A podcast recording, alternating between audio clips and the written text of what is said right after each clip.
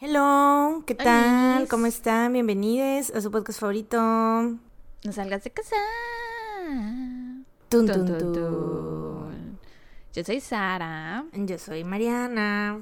y bienvenidos una semana más a este bello podcast. Un martes, miércoles de frutas y verduras, dependiendo de si son Patreons VIP o si son no Patreons VIP.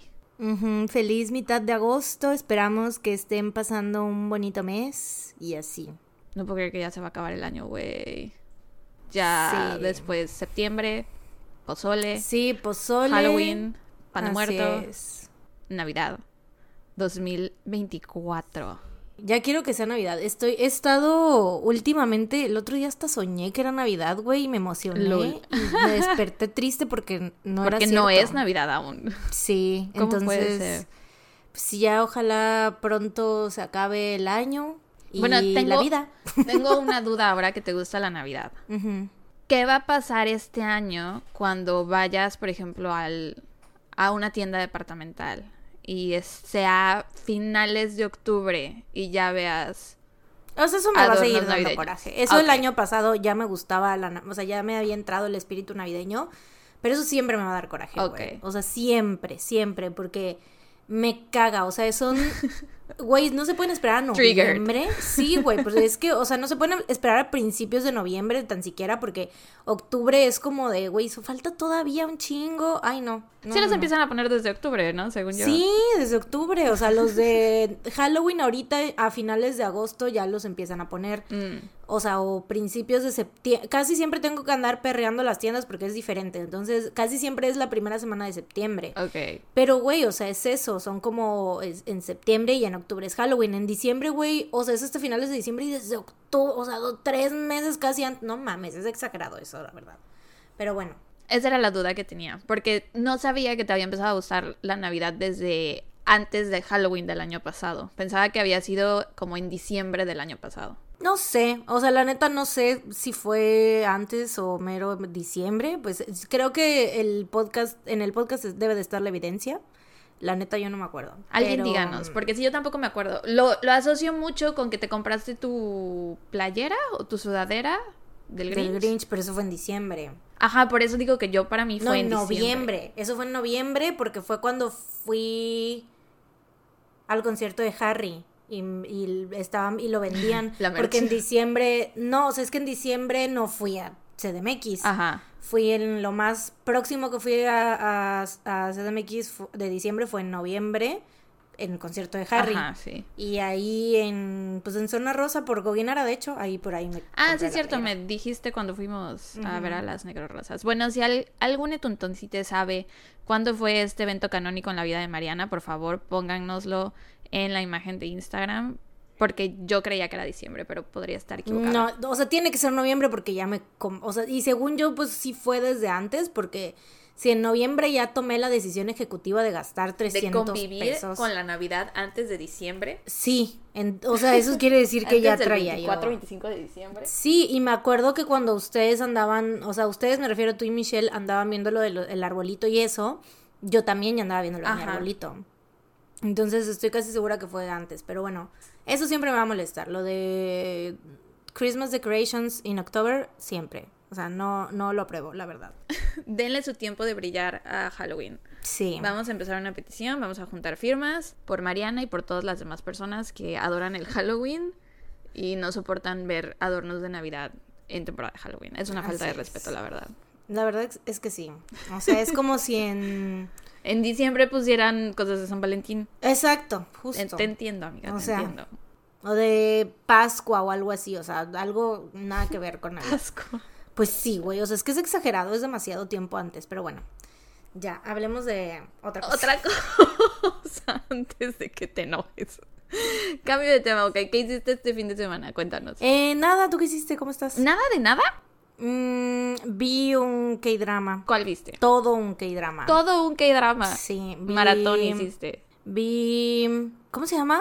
El que acabas de ver tú, güey, el de la 19 vida. Ah, nos vemos en mi 19 vida. Ese. O sea, había yo visto un episodio el... eh, ¿Qué día fue? ¿El viernes? Creo que fue el viernes, ajá. Vi un episodio el viernes o el jueves. eh, y me gustó mucho, pero no la pude seguir, eh, no la pude seguir viendo porque tenía que terminar de redactar. Y el sábado en la tarde vino Tania a verme y este vimos dos le dije ay vamos a ver este porque estábamos como íbamos a comer y le dije ay quieres ver algo en lo que comemos y le dije estoy viendo este drama que se llama tal lo acabo de empezar pero el primer episodio está muy padre si quieres lo volvemos a ver y ya tú lo así, así tú lo empiezas y el plan era o sea ver algunos episodios y pues ya Ver otra cosa. quedar no ver otra cosa o sea porque siempre los sábados este pues nos ponemos a escuchar música o así no Ajá. y a platicar. Entonces, este, ese día, bueno, o sea, el, plan en sí era así como de que nada más ver algunos episodios y ya después pues cada quien le iba a seguir por su cuenta, ¿no? Ajá. Pero ese día vimos dos episodios, yo me quedé dormida a la mitad del 2 porque estaba yo muy cansada y Tania también se durmió un poquito porque también ella estaba muy cansada y luego vimos una parte del 3, pero los dejamos así como de que "Ay, ya mañana los vemos bien, ¿no? Y ya pues hicimos, escuchamos, estuvimos escuchando música, bla, bla, bla, lo quitamos, güey, el domingo nos despertamos temprano y dijimos así de, ay, y le dije yo, porque ella vio un poquito más de lo que yo vi, entonces le dije, ay, pues lo voy a poner y adelanto porque ella seguía dormida. Y dije, adelanto en lo que tú duermes un rato y ya cuando lleguemos a la parte donde te habías, donde te habías quedado, pues ya este, pausas, ¿no? ya lo vemos juntas, ¿no? Y güey, pues así le hicimos y terminamos viendo todo, o sea, todo el drama lo vimos el domingo, güey, todo. Nos- a las 11, 12 de la noche lo terminamos de ver, güey. O sea, estuvimos neta todo el día aplastadas viendo esa madre, güey. Supongo que te gustó. Obviamente, güey. Así, no, no me gustó. Nada I más. hate watched it. Nada, estaba yo así con el puño de rabia y Está bien bonito, ¿verdad? Mm, Voy a dar un spoiler para las personas. ¿Por qué? Porque quiero decirte una parte en específico. Entonces, si quieren, sáltense Ah, bueno. los siguientes, no sé, el minuto siguiente. La parte en la que ella sueña que le dice a su mamá. Ah, sí. A la madre, esa parte. Horrible. Horrible que Porque está aparte como piensas abrazando que es sola. verdad. Ay, sí, Sí. esa parte estaba Lloramos yo ahí. berreando. güey. Lloramos ahí. Lloramos varias veces. O sea, lloramos primero. eh, spoiler alert también. Este, lloramos cuando está. Ves que ella es el tío Ajá, de la, de la señora. esta. Lloramos ahí cuando está de- diciéndole de que no me abandones y bla, bla, Ajá, bla. Y sí. en varias escenas del tío lloramos. Luego en, e- en esa fue la que más, porque es que qué triste. La de la se mamá. ve. Sí, güey, la de la mamá se ve muy triste. O sea, al principio estábamos llorando porque la mamá la había reconocido y Ajá, y estábamos así de, después cuando te das cuenta que es que un no sueño. es cierto. Ah, Es, eso es horrible, güey. Se me Nos, puso hasta la piel chinita ahorita, güey. nos Ah. destrozaron a la verga, güey. O sea, sí fue como. Porque verla así abrazada, ella solita dando vueltas, güey, es como de, güey, no mames, qué feo, qué horror, güey. Ay, no, horrible. Y luego también con él, con el niño. Desde el primer episodio, güey, que pasa lo del accidente y todo eso, y que la niña se muere encima de él, güey. Terrible, Y que tardaron un chingo de rato en quitársela de encima. Ay, no, qué horror, güey, qué horror, qué horror, de verdad. Y aparte los niños, güey, qué bien actuaban esos niños, de verdad. Siento que los niños coreanos son buenos actores. Sí. Porque hasta, ¿cuál fue? En Love Alarm, que no nos gustó, pero que te acuerdas que la historia de Kim Yo-Jo es que no la dejan como en una casa que se está quemando o algo así. Y la niña lloraba y lloraba y yo decía, "A la madre, esta Mm. Que niña llora con mucho sentir. papás. Ajá. Sí, sí, sí. Siento que los niños coreanos saben actuar eh, muy dramáticamente. Sí. Se les da bien esto de... "Uh". De llorar. Sí, sí, sí. Ay, qué bueno Sí que lo viste y que te gustó. Este, sí, y creo que, o sea, lo que, la razón por la que la vimos toda completa en un día es porque siento que en todos los episodios pasa algo. O Ajá, sea, es, lo que te decía diferente sí. de la doctora Cha. Sí, Que sí, en si todos los episodios quieres pasa ver algo. qué va a pasar. Exacto, y hay como tres tramas diferentes. O sea, está primero, es lo que le decía yo a Tania, es que es como de, güey, es que siento que, o sea, se fueron resolviendo las tramas individuales que habían. Por ejemplo, al principio es como de, te presentan una trama los primeros cuatro episodios que es como de que de ella tratando de llegar al vato, ¿no? Y que se enamore de él. Y luego dices, bueno, ¿y luego qué va a hacer cuando ya? O sea, yo estaba pensando así de que como de que la irán a alargar mucho eso, o sea, como que todos los dos episodios de que ella con el vato tratando de que la ame. Pero no, güey, o sea, eso es al principio. Y luego viene lo del accidente, que no fue accidente, y que hay un misterio ahí, Sí. todo ese pedo. Entonces, todo eso, pero se resuelve, eh, o sea, no lo dejan hasta el final, no lo arrastran. Ajá, exacto. Pero te, pero te viene presentan otro problema. Exactamente. Y al final, o sea, es, es como de qué va a pasar al final, Sí, cómo le sí, van a sí. hacer y, Y lo que la hace al primera final, vida. Como él le dice las cosas que ella le decía como al principio. Sí, le así. aplica lo mismo que ella le aplicó. Sí, a mí sí me gustó mucho, la verdad. Y el final, o sea, eso, o sea, como que toda, de principio a fin, me gustó, la disfruté y como que todos los episodios, te digo, había como algo estábamos Tani y yo así agarrándonos de los pelos. Y aparte, me dio risa porque estábamos como lo de. Con, hubieron cosas que sí supimos desde un principio, por ejemplo, el chamán, desde un inicio, güey. Las dos lo vimos y dijimos, ese vato es chamán. Y fue como decía, a huevo, a huevo que es chamán y si era chamán. Pero de otras cosas decíamos como de, güey, al principio estábamos como de, güey, no mames, ella era reina y este vato era el rey y alguien lo mató y no sé qué. Estábamos haciéndonos bolas, pero ya después quedábamos como estúpidas, entonces ya dejamos de, sacar conclusiones porque ya estábamos hartas de que nos vieran. No fue tan predecible, o sea, no te pasó como con otros programas. No, no, no fue tan predecible y pues por eso está chido. Y el final o sea, me gustó mucho el último episodio, cómo terminaron las cosas. O sea, quedé satisfecha, pues. Same, same, same. Lo contrario a varios K-dramas, incluyendo la doctora Cha. Que nos gustan mucho, pero son como más de. Como. No sé, como esos que a lo mejor no volverías a ver. Ajá. Por lo menos yo que veo una vez como voy, ay, está divertido en el momento, pero no se vuelve como uno de mis favoritos, ni lo volvería a ver. Y se lo recomiendo a la gente, pero es como decir, ah, sí, para pasar el rato, no, no. Yo siento no te va a cambiar la vida. Sí, yo creo, yo lo veo más por el lado de no lo recomendaría, porque eh, o sea, por ejemplo, para mí yo no soy de, ver y volver a ver y volver a ver las series, ¿no? o sea, ah, yo lo güey, a Teresa de Emergencia solo he visto una vez, Goblin también solo una vez.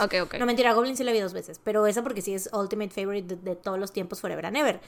Pero, este, de ahí es muy difícil que yo vea ese tipo de series más de una vez. Entonces, como las veo, me encantó, es súper chido y ya. Entonces, para mí, mi, mi punto de comparación es sí lo recomiendo, ¿no?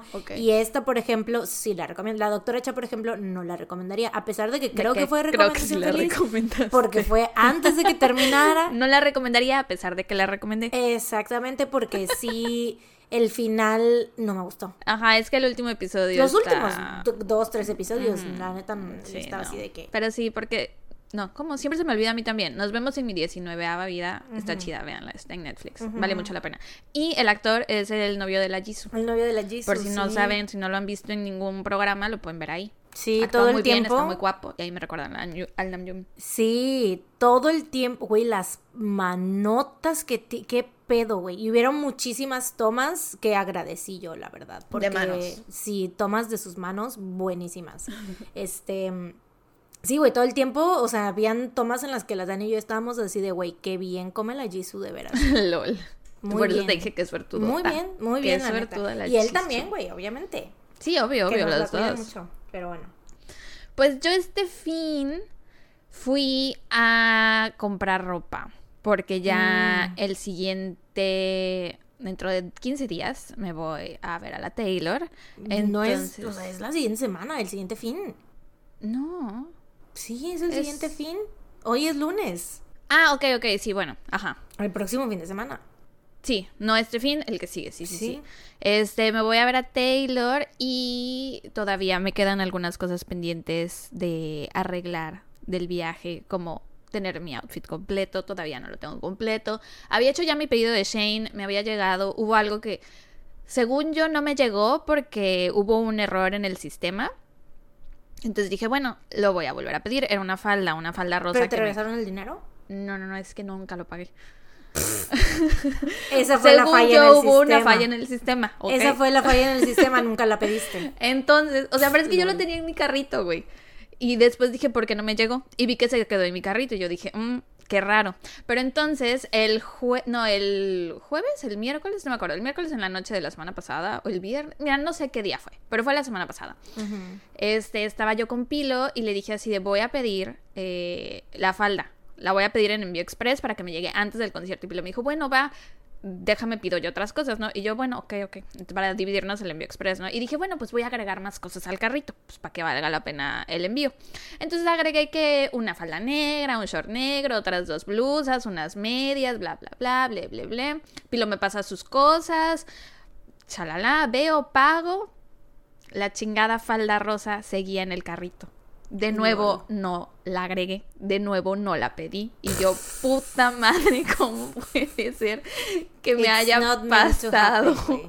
o sea, cuando hice el pedido por la falda y de nuevo Se me olvidó. Y yo así, puta madre, no puede ser. Y yo así, "Ugh, ¿qué hago? ¿Cancelo el pedido? ¿Lo No me, vuelvo a no me hacer?". sorprende, sin embargo, o sea, lo creo, pues, lo veo muy, Muy- es muy creíble, o sea, no- no, me sorprende para nada, ¿verdad? Y yo así de no puede ser, le digo a Pilo y Pilo así de ay Sara, bla, bla, bla, bla. Y entonces digo, bueno, lo pido ya ahorita, solo pido la chingada falda. La falda me salía como en 290 pesos, güey.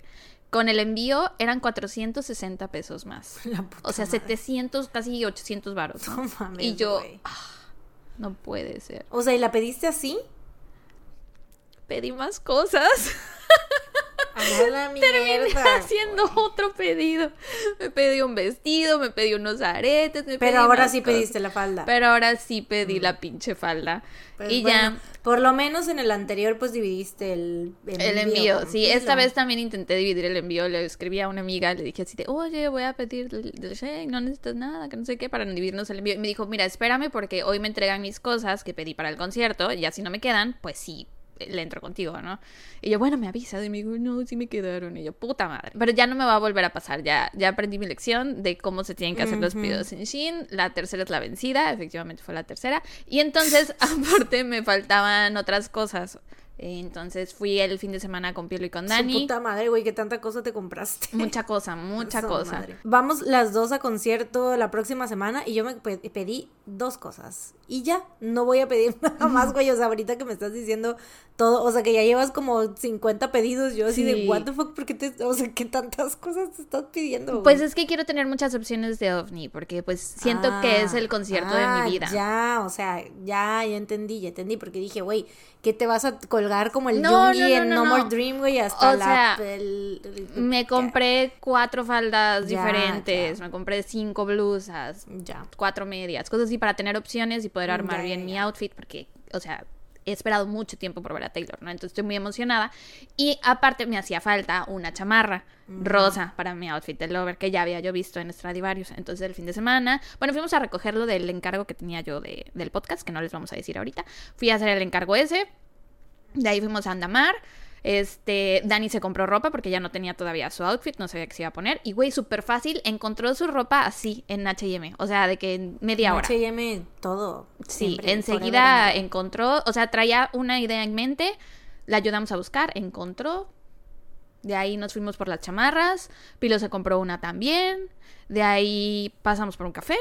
Y de ahí nos fuimos a su casa a hacer este pulseras de la amistad, porque es una tradición en los conciertos de Taylor, este, bueno, en esta gira, hacer pulseritas y, e intercambiarlas con otros Swifties. Entonces, pues teníamos que hacer nuestras pulseritas, fueron Lore y la Bessie, comimos empanadas, estuvimos escuchando Taylor, shala. Güey, pero para hacer las pulseras, Pilo, si estás escuchando estos saludos, me voy a quejar. Eh, para hacer las pulseras, a mí me, me recomendó Gigi, porque ella ya había empezado a hacer sus pulseras, me dijo, compra chaquirón para hacer la pulsera. No haga, no compres chaquirita, porque la chaquirita es muy chiquita y te va a costar trabajo meterla en el hilo para hacer tus pulseras y te vas a tardar más, ¿no? Entonces yo dije, bueno, va, busqué en Mercado Libre un chorro de opciones de chaquirones de muchos colores, dijes, este, no sé, piedritas, hilos, se los pasé y les dije, miren, yo ahorita no me puedo poner a, a hacer el pedido, pero aquí les paso un chorro de links, de ahí seleccionen lo que ustedes quieran, ¿no? Por mí está bien lo que sea. Y me hablan Pilo y Dani y me dicen, oye, mira, encontramos este kit que trae piedritas, Shakira, bueno, no me dijeron Shakira, me dijeron, traen las cosas para hacer la pulsera, ¿no? Y yo, ah, bueno, va, cuesta tanto, y yo, ah, bueno, va, pues pidan ese. I can see where this is going. Pura Shakirita, güey. O sea, así chiquititititita. En cuatro horas hice tres pulseras nada más. La verga. Estábamos así todas, con los lentes, con una aguja, Dani intentando, y yo... Pues sí, güey. Fue horrible. Pero bueno, llevo tres pulseras. Pero les especificaste lo de los chaquirones o nada más les pasaste los links. Sí les dije que tenía que ser ah, Shakirón. Ah, pues chale, pilo. Sí, y por eso ese día me estuve queje, queje, queje, queje, y me escucharon la boca todo Me el día. imagino. Este, pero pues ya, les dije que iba yo a comprar Shakirón, pero fíjate que ya lo estoy pensando, porque, o sea, tenemos ya el kit ese, y sí me puedo tardar más, pero pues mejor terminarnos ese kit que andar comprando más, porque luego eso, esa Shakira que ya tenemos, ¿qué le vamos a hacer? Se va a echar a perder. Bueno, no se va a echar a perder, se va a desperdiciar más bien, no la vamos a ocupar Se nunca. pueden donar al surtidor. Se la regalamos, sí. Pues sí, güey. Este, y pues ya. Güey, me da risa que yo ya sabía de las pulseritas porque Marina anda haciendo, bueno, Marina, Sofi y Anita andan haciendo, y ya ves que tenemos un grupo donde estamos ellas tres y Mary y yo, y, es- y estaban preguntando en el grupo que de, de repente pusieron así de que de qué quieren sus pulseras, que no sé qué, y la Mary y yo así de, ¿eh? ¿qué? qué? ¿De qué están hablando? Y ya así de que no, que, de que Taylor y que bla, bla, bla, y las pulseras, y, y nosotros así de, ah, pues pues, Desconozco. Y yo así de, pues yo la quiero de los Stray Kids. o de BTS, ¿no? Y la Mary así de, sí, la mía que diga BTS o algo así, ¿no? Y ya, entonces, pues así. No sé si nos las vayan a hacer porque pues no son de, de Taylor, pero... a lo mejor, si hacen la tuya, seguramente me la van a dar a mí y ya te la daré yo. Tal vez. Pero porque... quién sabe. Porque ni, ni sé si lo vayan a hacer, güey. Tal vez si están escuchando este episodio ya se van a ver obligadas a, hacer tu pulsera. Obviamente van a decir qué va a pensar la gente si no le damos sus pulseras a Mariana. Pero ellas ya saben que tienen que ser de Stray Kids o de BTS, obviamente, porque si no, ni modo, no la voy a poder aceptar. No, no es cierto. obviamente sí la acepto, pero pues no voy a entender. Sí, obviamente, obviamente. Entonces, bueno, pues pero igual y pueden hacer una de tuntuntun. Creo que hubo un par de tuntuncitas que me escribieron así de que hay que hacer las pulseras versión no salgas de casa y si nos vemos las intercambiamos. Planeaba hacerlas, pero llevo tres hasta ahora. No he hecho ninguna. Lol, güey. Qué horrible. Fue muy frustrante, te lo juro, muy, muy frustrante. Qué horror, güey. Te vas a quedar ciega haciendo esas pulseras. La verdad es que sí. Y lo peor es que tengo que hacer para dos fechas. O sea, tengo que hacer para el 24 y luego para el 27. Bueno, no tienes que. Bueno, pero, pues ya las estás haciendo. Quiero, quiero. Pues sí. Para porque, por ejemplo, Sophie me escribió y me dijo, ¿qué eres tu pulsera? A mí también me preguntó y le dije, ay, pero es que yo no voy a llevar para intercambiar porque el chiste es intercambiarlas, ¿no? Y dije, pero es que yo no voy a, no sé si voy a llevar para intercambiar. me dijo, ay, no importa. Entonces ahora pues, le quiero dar a Sophie porque ella me va a dar. También a Marina. Pues sí, güey. pues sí. Tienes que. Tengo que hacer harta pulsera. ahora sí tienes que. Ah, pero bueno. Eh, pues bueno, yo hoy les voy a contar sobre el asesinato de Jax Mosler. Em, a mediados de los 60, Candy, bueno, Candace Mosler era una de las socialites más conocidas de Houston, Texas. Tenía unos 40 años, pero, o sea, digo unos 40 años porque nadie sabía su verdadera edad, güey. O sea, era como un misterio, así de que a unas personas les decía que tenía tantos años, a otras otros. Su acta de nacimiento estaba medio rara, nadie sabía cuántos años tenía, entonces, pues sí. Eh, ¿Qué época es? ¿Es reciente? No, no, no, no es de los sesentas. Eh, Candy tenía el cabello rubio ondulado, ojos azules y una figura muy esbelta. Eh, Candy, como le decían sus familiares y amigos, vivía en una mansión de tres pisos con 28 habitaciones que estaba ubicada en River Oaks, que era el vecindario más rico de la ciudad. A la verga, 28 habitaciones. no sé, güey, una para cada personalidad, yo creo. Una para dormir cada día em, del mes de febrero. Sí, así es. Ahí llevaba a cabo eventos para recaudar fondos para organizaciones benéficas y artísticas locales. Estos eventos eran tan lujosos que habían músicos, o sea, no era como de que, ay, invitaban a la banda local de cumbia, así, ¿no? O sea, era de que Chuck Berry y gente así, muy, artistas muy importantes iban ahí a los eventos, ¿no? Y él, ella ponía como un escenario, tenían un jardín enorme y tenían una cancha de tenis, entonces en el jardín ahí ponían un escenario y ahí se presentaban y hacían los eventos. O sea, una mansión, mansión, mansión. Sí, man, señor, una mansión de, o sea, 28 habitaciones. Y socialité real. Sí, Candy siempre hacía grandes entradas en sus veladas, se deslizaba por la escalera principal después de que todos habían llegado, o sea, era como que su gran entrada triunfal. Eh, le gustaba usar zapatos de tacón alto, joyas de diamantes y vestidos de diseñador. En los eventos siempre se la pasaba hablando sobre sus seis hijos y su esposo Jax, un financiero rico que tenía intereses mayoritarios en bancos, compañías de préstamos y compañías de seguros. Jax Mosler era un hombre de aspecto distinguido, con cabello plateado peinado hacia atrás, y era 25 años mayor que Candy. Rara vez, bueno, más o menos, ya ves que no se sabe, tenía la señora, ¿no? Eh, rara vez asistía a fiestas de su esposa porque él prefería más como que, pues, estar como low profile en el anonimato y así. A menudo pasaba tiempo en Miami, donde estaban ubicados tres de sus bancos. Ahí fue donde estuvo la última semana de junio de 1964. Candy y cuatro de sus hijos lo habían visitado esa semana y se estaban quedando en el departamento que tenía Jax ahí, obviamente un señor departamento, o sea, una cosa súper lujosa. Eh, y era, estaba frente al mar en Key Biscayne, eh, una tranquila comunidad de playa. ¿Ella era rica porque se casó con él o ella era rica de antes? No, ah, era rica porque se casó con él. Ahorita te cuento más de su historia. A los niños les encantaba ir ahí y se le estaban pasando pues muy a gusto en la playa, pero Candy no se estaba, no se la estaba pasando muy bien.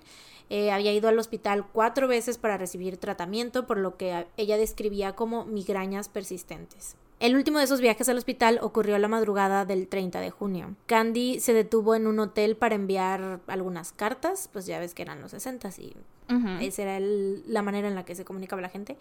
Eh, y luego llevó a los niños a un restaurante para comer hamburguesas. En el hospital recibió una inyección para aliviar el dolor de cabeza y aproximadamente a las 4.30 de la mañana ella y los niños regresaron al departamento que es como raro, o sea, como, no sé, la hora, siento yo que no es como una hora la que andes en la dando vueltas en la calle. O sea, si se sentía mal de ir al hospital de emergencia, salir de la casa e irte a las 4 de la mañana al hospital, eso es, o sea, razonable a cualquier hora.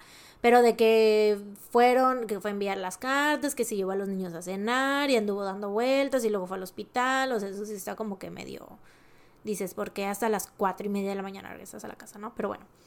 Eh, cuando entraron, Jax estaba acostado en el piso de la sala de estar, envuelto en una manta. Lo habían golpeado en la cabeza con un objeto contundente y había sido apuñalado 39 veces en el corazón, los pulmones y en todo el torso con un cuchillo de hoja larga. A la onda. 39 veces. O sea, eso es obviamente cuando los forenses vieron esto, dijeron, pues esto muy seguramente fue personal, ¿no? Ajá, alguien que lo conocía. Exacto. enseguida el asesinato fue noticia de primera plana, tanto en Miami como en Houston, porque pues esto, ellos vivían en Houston, pero estaban en la casa de, bueno, en el, departamento de, Miami. De playa, ¿no? Ajá.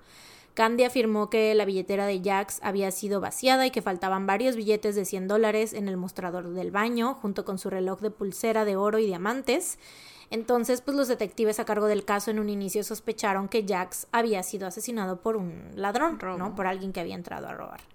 Pero Candy también le sugirió que su esposo, o sea, les, empezó a decir que él tenía muchos enemigos, que a lo largo de los años eh, habían eh, tenido como rivalidad con otros banqueros y que también ex empleados inconformes y clientes resentidos podían, o sea, los clientes a quienes sus empresas le habían embargado vehículos o cosas así, este, pues eh, gente que le tenía coraje, pues. Ajá. Además le habían dicho que Jax a veces invitaba a su apartamento a jóvenes que había conocido en la playa. Candy también mencionó que desde que ella y los niños habían llegado, su esposo había estado recibiendo llamadas telefónicas de un hombre que le hablaba con un tono de voz femenino, entre comillas, whatever that means, eh, y les dijo a los detectives que sospechaba que Jax era homosexual y que uno de sus amantes lo había asesinado. Sin embargo, en cuestión de días, los detectives descubrieron que Candy estaba ocultando algo. Durante casi dos años había tenido una aventura con su sobrino, un vendedor de casas rodantes de 22 años llamado Melvin Powers. Melvin era un hombre bastante grande, medía 1,95, era de complexión robusta, parecía jugador de fútbol americano. Hay, en el, mi fuente principal decía que parecía como actor de Hollywood, pero yo la neta, I don't see it, entonces mm, no lo describiría yo así, pero eso decían. igual hay gente que sí lo ve así. Eh, él y Candy se habían escrito apasionadas cartas de amor y tuvieron citas, supuestamente, en la mansión, en el rancho de la familia y en una casa de playa de los Mosler en Galveston. ¡Iu, qué asco! O sea, no que haga alguna diferencia, pero para mí en mi cabeza sí un poco. ¿Era su sobrino de sangre o político? no, su sobrino es hijo de su hermana. ¡Iu! Sí, güey. ¡Guácatelas! Sí, güey. ¡Qué asco! I know. Desagradable. Asquerosísimo. sí. Sí, sí, sí. Eh, Candy no creció exactamente en cuna de oro. Ella fue la sexta de 12 hijos y nació en 1920 alrededor. Más o menos, allegedly. Sí, en la ciudad de Buchanan, Georgia. Su padre, Longwood Weatherby, era granjero. La familia de Candy no tenía teléfono ni radio, o sea, eran pobres, ¿no? No sé si esto sea como que de que no tuvieran teléfono ni radio, así de que, ay, no tenía nada, porque pues en los años 20 no creo que tampoco muchísima, tantísima gente haya tenido. Pero la cosa es que pues si eran muchos y obviamente pues no tenían mucho dinero, ¿no? Los niños se mantenían ocupados plantando cultivos, recogiendo algodón y recolectando huevos de los gallineros. Cuando Candy tenía 12 años, su madre murió mientras daba luz a su decimotercer hijo, que tristemente también murió durante el parto. Ah, qué triste. Después de que esto pasó, el padre de Candy pues sufrió una crisis nerviosa y se mudó de Buchanan, dejando a los niños más pequeños con otros parientes. Entonces pues Candy y sus hermanos prácticamente se criaron a sí mismos. Cuando Candy llegó a la secundaria, su abuelo la animó a buscar un esposo, algún hombre estable que la pudiera cuidar, porque pues así era en esos tiempos, ¿no? No era como de que, ay, ve y consíguete, o sea, estudia una carrera, consíguete un... No, pues era de que, hija, consíguete un esposo. Eh, le presentaron a Norman Johnson, un amigo de la familia e ingeniero civil, que era unos 10 años mayor que ella. Vivía en Amniston, Alabama, eh, y pues Norman y Candy se casaron en 1939 cuando ella tenía 19 años. Un año después, Candy dio a luz a su primer hijo, Norman Jr. Pero pues Candy no estaba contenta con ser ama de casa en un pequeño pueblo de Alabama, así que comenzó a trabajar como voluntaria en United Service Organizations, que era un grupo de apoyo militar, eh, donde ella y otras mujeres jóvenes ayudaban a organizar fiestas para los soldados en Fort Benning, Georgia, y en una de estas fiestas conoció a un oficial del ejército llamado Winthrop Rockefeller, hijo Oh. del magnate neoyorquino John D. Rockefeller, dueño de Media Ciudad Peluche. Sí. Eh, antes de que Rockefeller fuera enviado al extranjero, que bueno, por si no saben, los Rockefeller eran como que los las personas más ricas de todo Nueva York, dueños de toda Nueva York. Ah, sí, yo pensé que eso era lo que ibas a decir antes dueños de medio Peluche. dueños de medio Nueva York, así. Sí, sí. Eh, antes de que Rockefeller fuera enviado al extranjero para luchar en la Segunda Guerra Mundial, él y Candy se hicieron muy cercanos. Y es que, o sea, a todo lo que estuve leyendo, todos los testimonios y todo, o sea, Candy era una mujer muy encantadora. O sea, ella, aunque, pues ahorita, por ejemplo, en este momento de su vida no tenía como que mucha educación, ni mucho, o sea, mm, pues nada, básicamente no tuvo muchas herramientas para ella, este, pues no sé, o sea, como de ese tipo. Eh, a pesar de eso, era una mujer muy, muy, muy encantadora y siempre tuvo como un, pues, era como un imán de, de hombres, básicamente, sí. Eh, Pues era muy guapa también, ¿no? Sí, también era muy guapa. No está claro si Norman se enteró alguna vez de la... Pero supongo que, o sea, hay muchas mujeres muy guapas y todo en todo el mundo, pero y en ese momento también a lo mejor el Rockefeller conoció a mil mujeres guapas, pero Candy tenía como algo... Ok. O sea, eso dicen en todos lados que ella tenía como una... algo muy especial, ¿no? No está claro si Norman se enteró alguna vez de la relación de Candy con Rockefeller, pero a mediados de los 40 eh, Candy se mudó con sus ahora dos hijos a Nueva Orleans, donde consiguió un trabajo de ingeniería en un astillero. Norman, por su parte, se instaló en Boulder, Colorado, y pues ese fue el fin de su primer matrimonio. Candy se dispuso a hacerse de su propia carrera y decidió que iba a ser modelo. Poco después de tomar esta decisión, encontró trabajo como modelo de ropa para almacenes locales y también empezó a diseñar lencería. Hubo una época en la que dejó a sus hijos con una de sus hermanas para asistir a clases en la escuela de modelaje de Barbizon en Nueva York. O sea, se lo estaba tomando muy, muy en serio, ¿no? Cuando regresó, abrió la Escuela de Modelaje y Superación Personal Candace Lol. Puso anuncios en los periódicos prometiendo asesorar a las jóvenes sobre maquillajes y peinados y darles consejos sobre cómo mantener una figura estilizada eh, y prepararlas para modelar en desfiles de moda e inundarlas con confianza en sí mismas, gracia y elegancia. Una charm school, pero Justo. Sí, sí, sí. Para más bien como escuela de modelaje. Este, para atraer clientes, Candy organizó seminarios gratuitos sobre temas tipo cómo usar correctamente sombreros de mujer y cosas así. mm, ya. Que siento que ahorita sería como de, güey, ¿qué? Güey, pues todavía dan cursos sé. así. O sea, sí, claro, la, de- la no, nena de es la es la reguera, nena de güey, la reguera, es, exacto. vive de eso, ¿no? Ajá. La nena de la reguera es, o sea, nosotros igual y como jarochos lo mencionamos muy así, ya sabemos quién es, todos los jarochos saben quién es la nena. Pero es la mamá de Ana de la Reguera. Es la mamá de Ana de la Reguera, porque, pues, eh, si no saben, ellas son de aquí de Veracruz, muy conocidas. Incluso desde que Ana fuera famosa, antes de que Ana fuera famosa, ya eran muy famosas aquí, ¿no? Y Ella, nena- la mamá tenía mucho dinero, supongo Sí. creo que fue reina del carnaval Ajá, creo que sí. Y por eso luego dio estos cursos. Lore fue uno de esos cursos. eh, Mm. le enseñaron muchas cosas. Justamente este fin de semana nos estaba platicando. Ah, caray.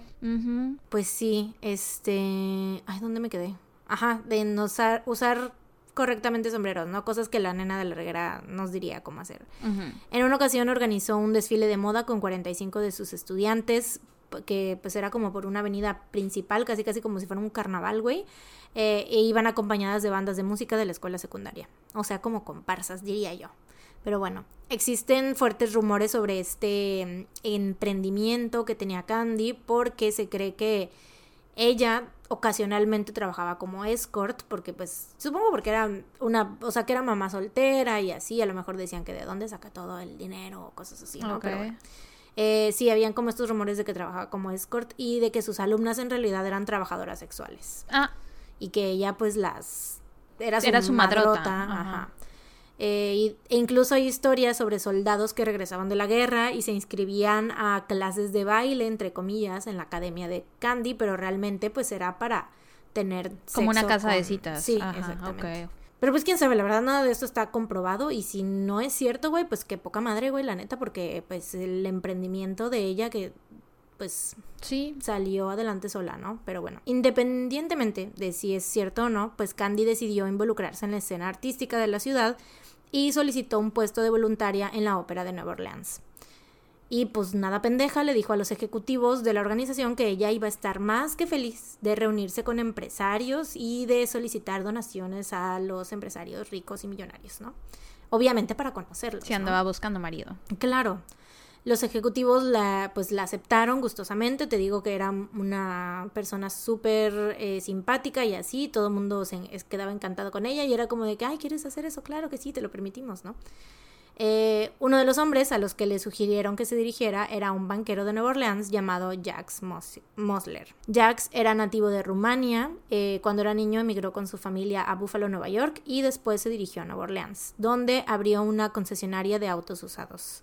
En 1916, uno de los periódicos locales informó que Jax, de en ese entonces 21 años, había sido arrestado por robo mayor después de que el automóvil de un médico fuera robado de un hospital y luego encontrado en un garage en el concesionario de Jax, que aquí no hay registros sobre si fue condenado o salió bajo fianza o qué, o sea, no hay registros, pero también supongo que es porque él pues compraba los coches baratos y los revendía y bla bla bla y pues uno de esos coches obviamente pues fue robado, ¿no? Sí, pasa mucho. sí, no quiere decir que él haya ido y se lo haya robado, pero pues sí está ese registro de que lo arrestaron una vez por un robo de un auto, ¿no? Eh, los hermanos de Jax dirigieron su negocio mientras él sirvió en el ejército durante la Primera Guerra Mundial y después de regresar vendió la concesionaria y empezó a abrir pequeñas compañías de préstamos, ofreciendo a clientes que no tenían como que garantías o mucho historial crediticio la oportunidad de comprar autos, electrodomésticos y muebles con altas tasas de interés. También vendía hipotecas de casas e invirtió en compañías de seguros y de bancos y pues así se hizo millonario, güey. O sea, literalmente un businessman hecho y derecho, bueno, no tan derecho por el arresto, ¿no? Pero pues un hombre de haber sido sin saberlo, ¿no? Como decías. Sí, un hombre de negocios eh, hecho. Hecho, hecho, punto. Viví yo desde chiquillo aparte porque, güey, desde los 19 años empezó a, hacer, o sea, trabajar y hacerse de su, de su imperio, ¿no? Cuando Candy de 27 años entró, bueno, allegedly 27, entró en su oficina, me caga esto, güey, porque me caga no saber cuántos años tiene porque no puedo hablar con precisión de su edad, pero bueno.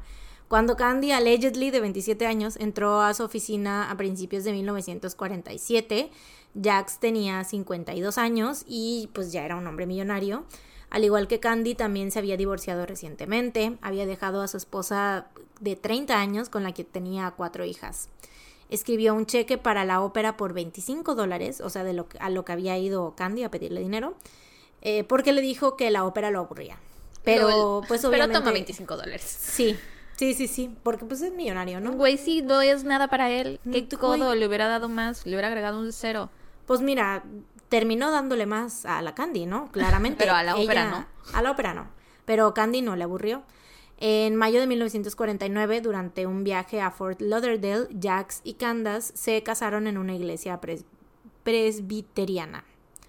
Eh, cuando regresaron a Nueva Orleans, comenzaron a empacar todas sus cosas porque Jax había decidido establecer una nueva sede para su imperio empresarial en Houston. Porque en ese entonces era como que las, el lugar, o sea, lo que leí era como que todo el mundo, la gente que hacía negocios se iba a Houston, porque ahí como que era donde fluía mejor el dinero porque había mucha gente muy empresaria y así. Okay. En un terreno de Willowwick Drive en River Oaks, Jax construyó una mansión, bueno, mandó a construir, no la construyó él con sus manos, ¿verdad? Qué bueno que em, aclaraste, muchas gracias. Sí, de nada. Construyó una mansión de tres pisos con sirvientas, cocineros, mayordomos, jardineros, personal de mantenimiento y chofer.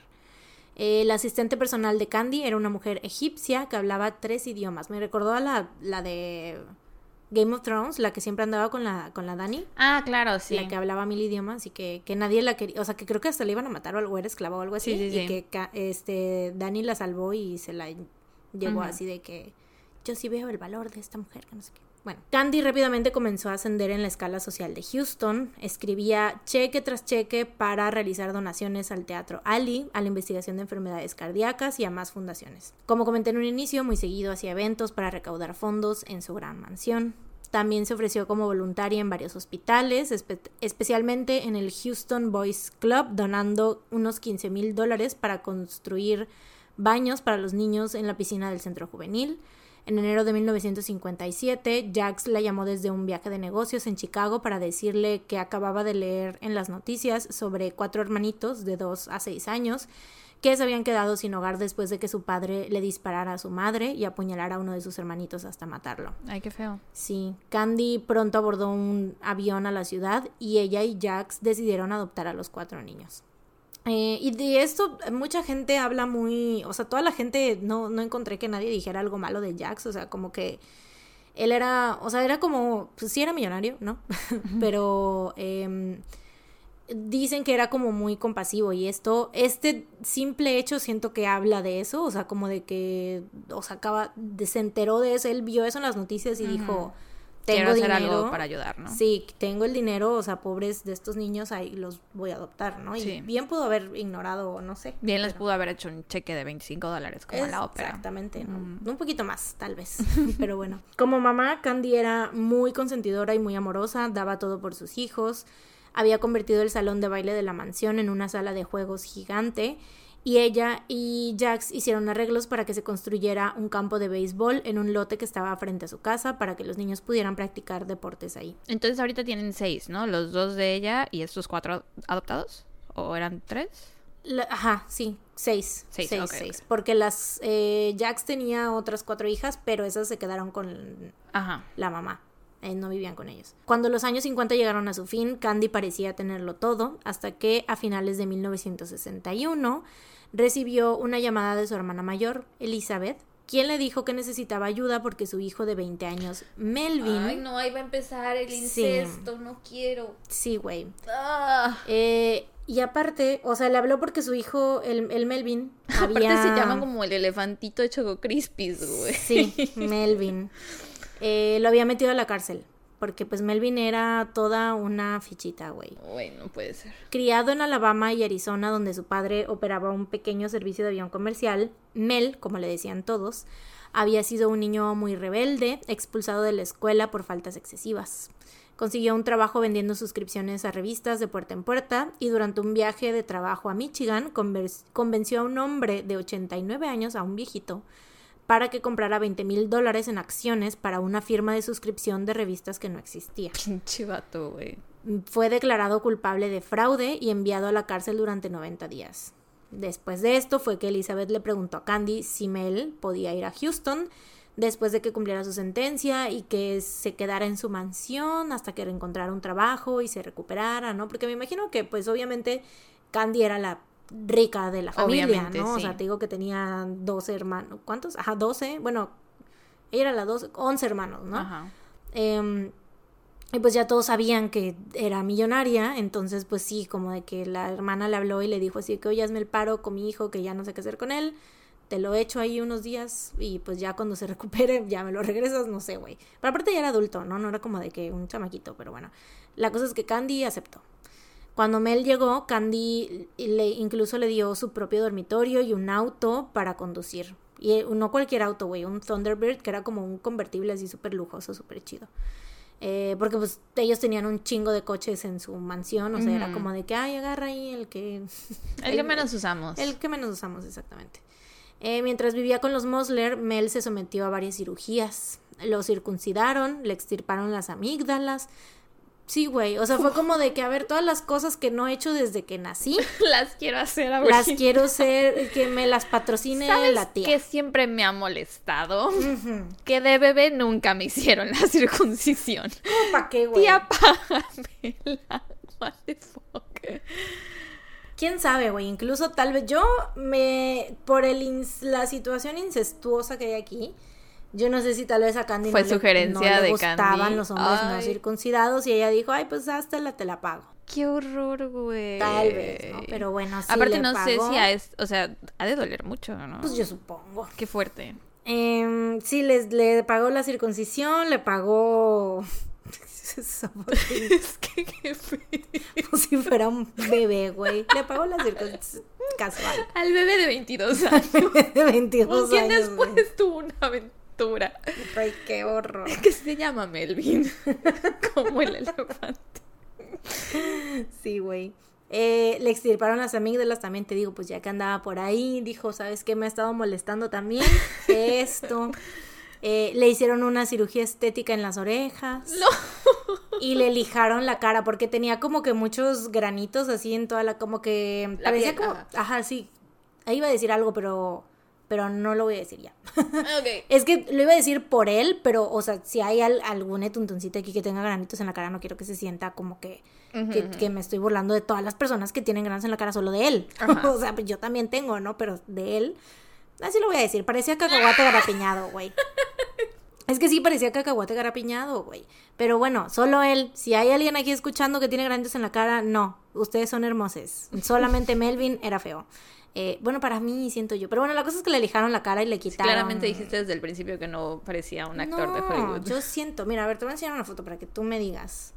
Porque yo siento que no. Güey, ahorita me surgió la, la duda. ¿Cuál es el nombre completo de Mel Gibson? ¿Se llamará Melvin también? Podría ser, no sé. Mel Gibson. Mira. ¿No? ¿Él se llama Mel? Sí, no, no. A mí tampoco me parece guapo. ¿Verdad que no? No. Pero sí se ve muy grandote físicamente. ¿Esa sí, es ella? pues sí es Scandas. Ok. La Candy. Este, pero ya de, pues, ya de más grande, ¿no? Sí, parecía jugador de fútbol americano, dicen, estaba muy grandote. Sí, siento que tiene cara de... Como villano de... De, De James Bond, Ajá. sí. Justo. Ah, O sea, le pones un parche en el ojo, güey, y ya es eh, Doctor No o algo así. O Bueno, también puede parecer este... Villano de Volver al Futuro. Ah, el... Este... Se me olvidó su nombre ahorita. Sí, sí, sí. Este, Gallina McFly. sí, Ajá, sí, él. Eh, no, espérate, no, no puedo no decir el nombre, güey. Volver al futuro es de mis películas favoritas.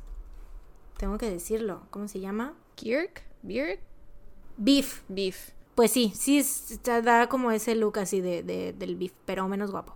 Bueno, Jax accedió a darle a Mel trabajos. Obviamente todo eso se lo pagó la tía el- con el dinero de Jax, ¿no? Las orejas, güey, Em, what the fuck. Sí, güey, las orejas. Jax accedió a darle a Mel trabajo en una de sus compañías de préstamos. Y pues el güey resultó ser muy buen empleado y muy buen vendedor.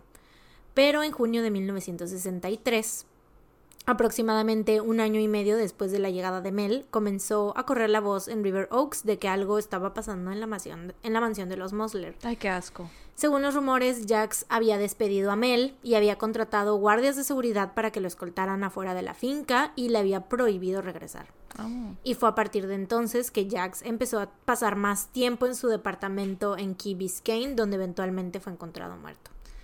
Candy le decía a cualquiera que le preguntara sobre esto que Jax había corrido a Mel de la mansión porque Mel planeaba renunciar y comenzar su propio negocio, o sea, como de que se había sentido traicionado, de que, o algo así, ¿no? Entonces, pero obviamente Candy nunca decía así de que, ay, sí Es que me estoy cogiendo a mi sí sobrino. tenemos una relación incestuosa, por supuesto, obviamente no. Por eso lo corrió mi marido, pero nada más, no se preocupen. Sí, güey. Eh, como heredera de la fortuna de Jax, se estimó que Candy valía al menos 7 millones de dólares, que eran aproximadamente unos 60 millones en la actualidad, wow. y posiblemente mucho más, o sea, esto era solo como un estimado.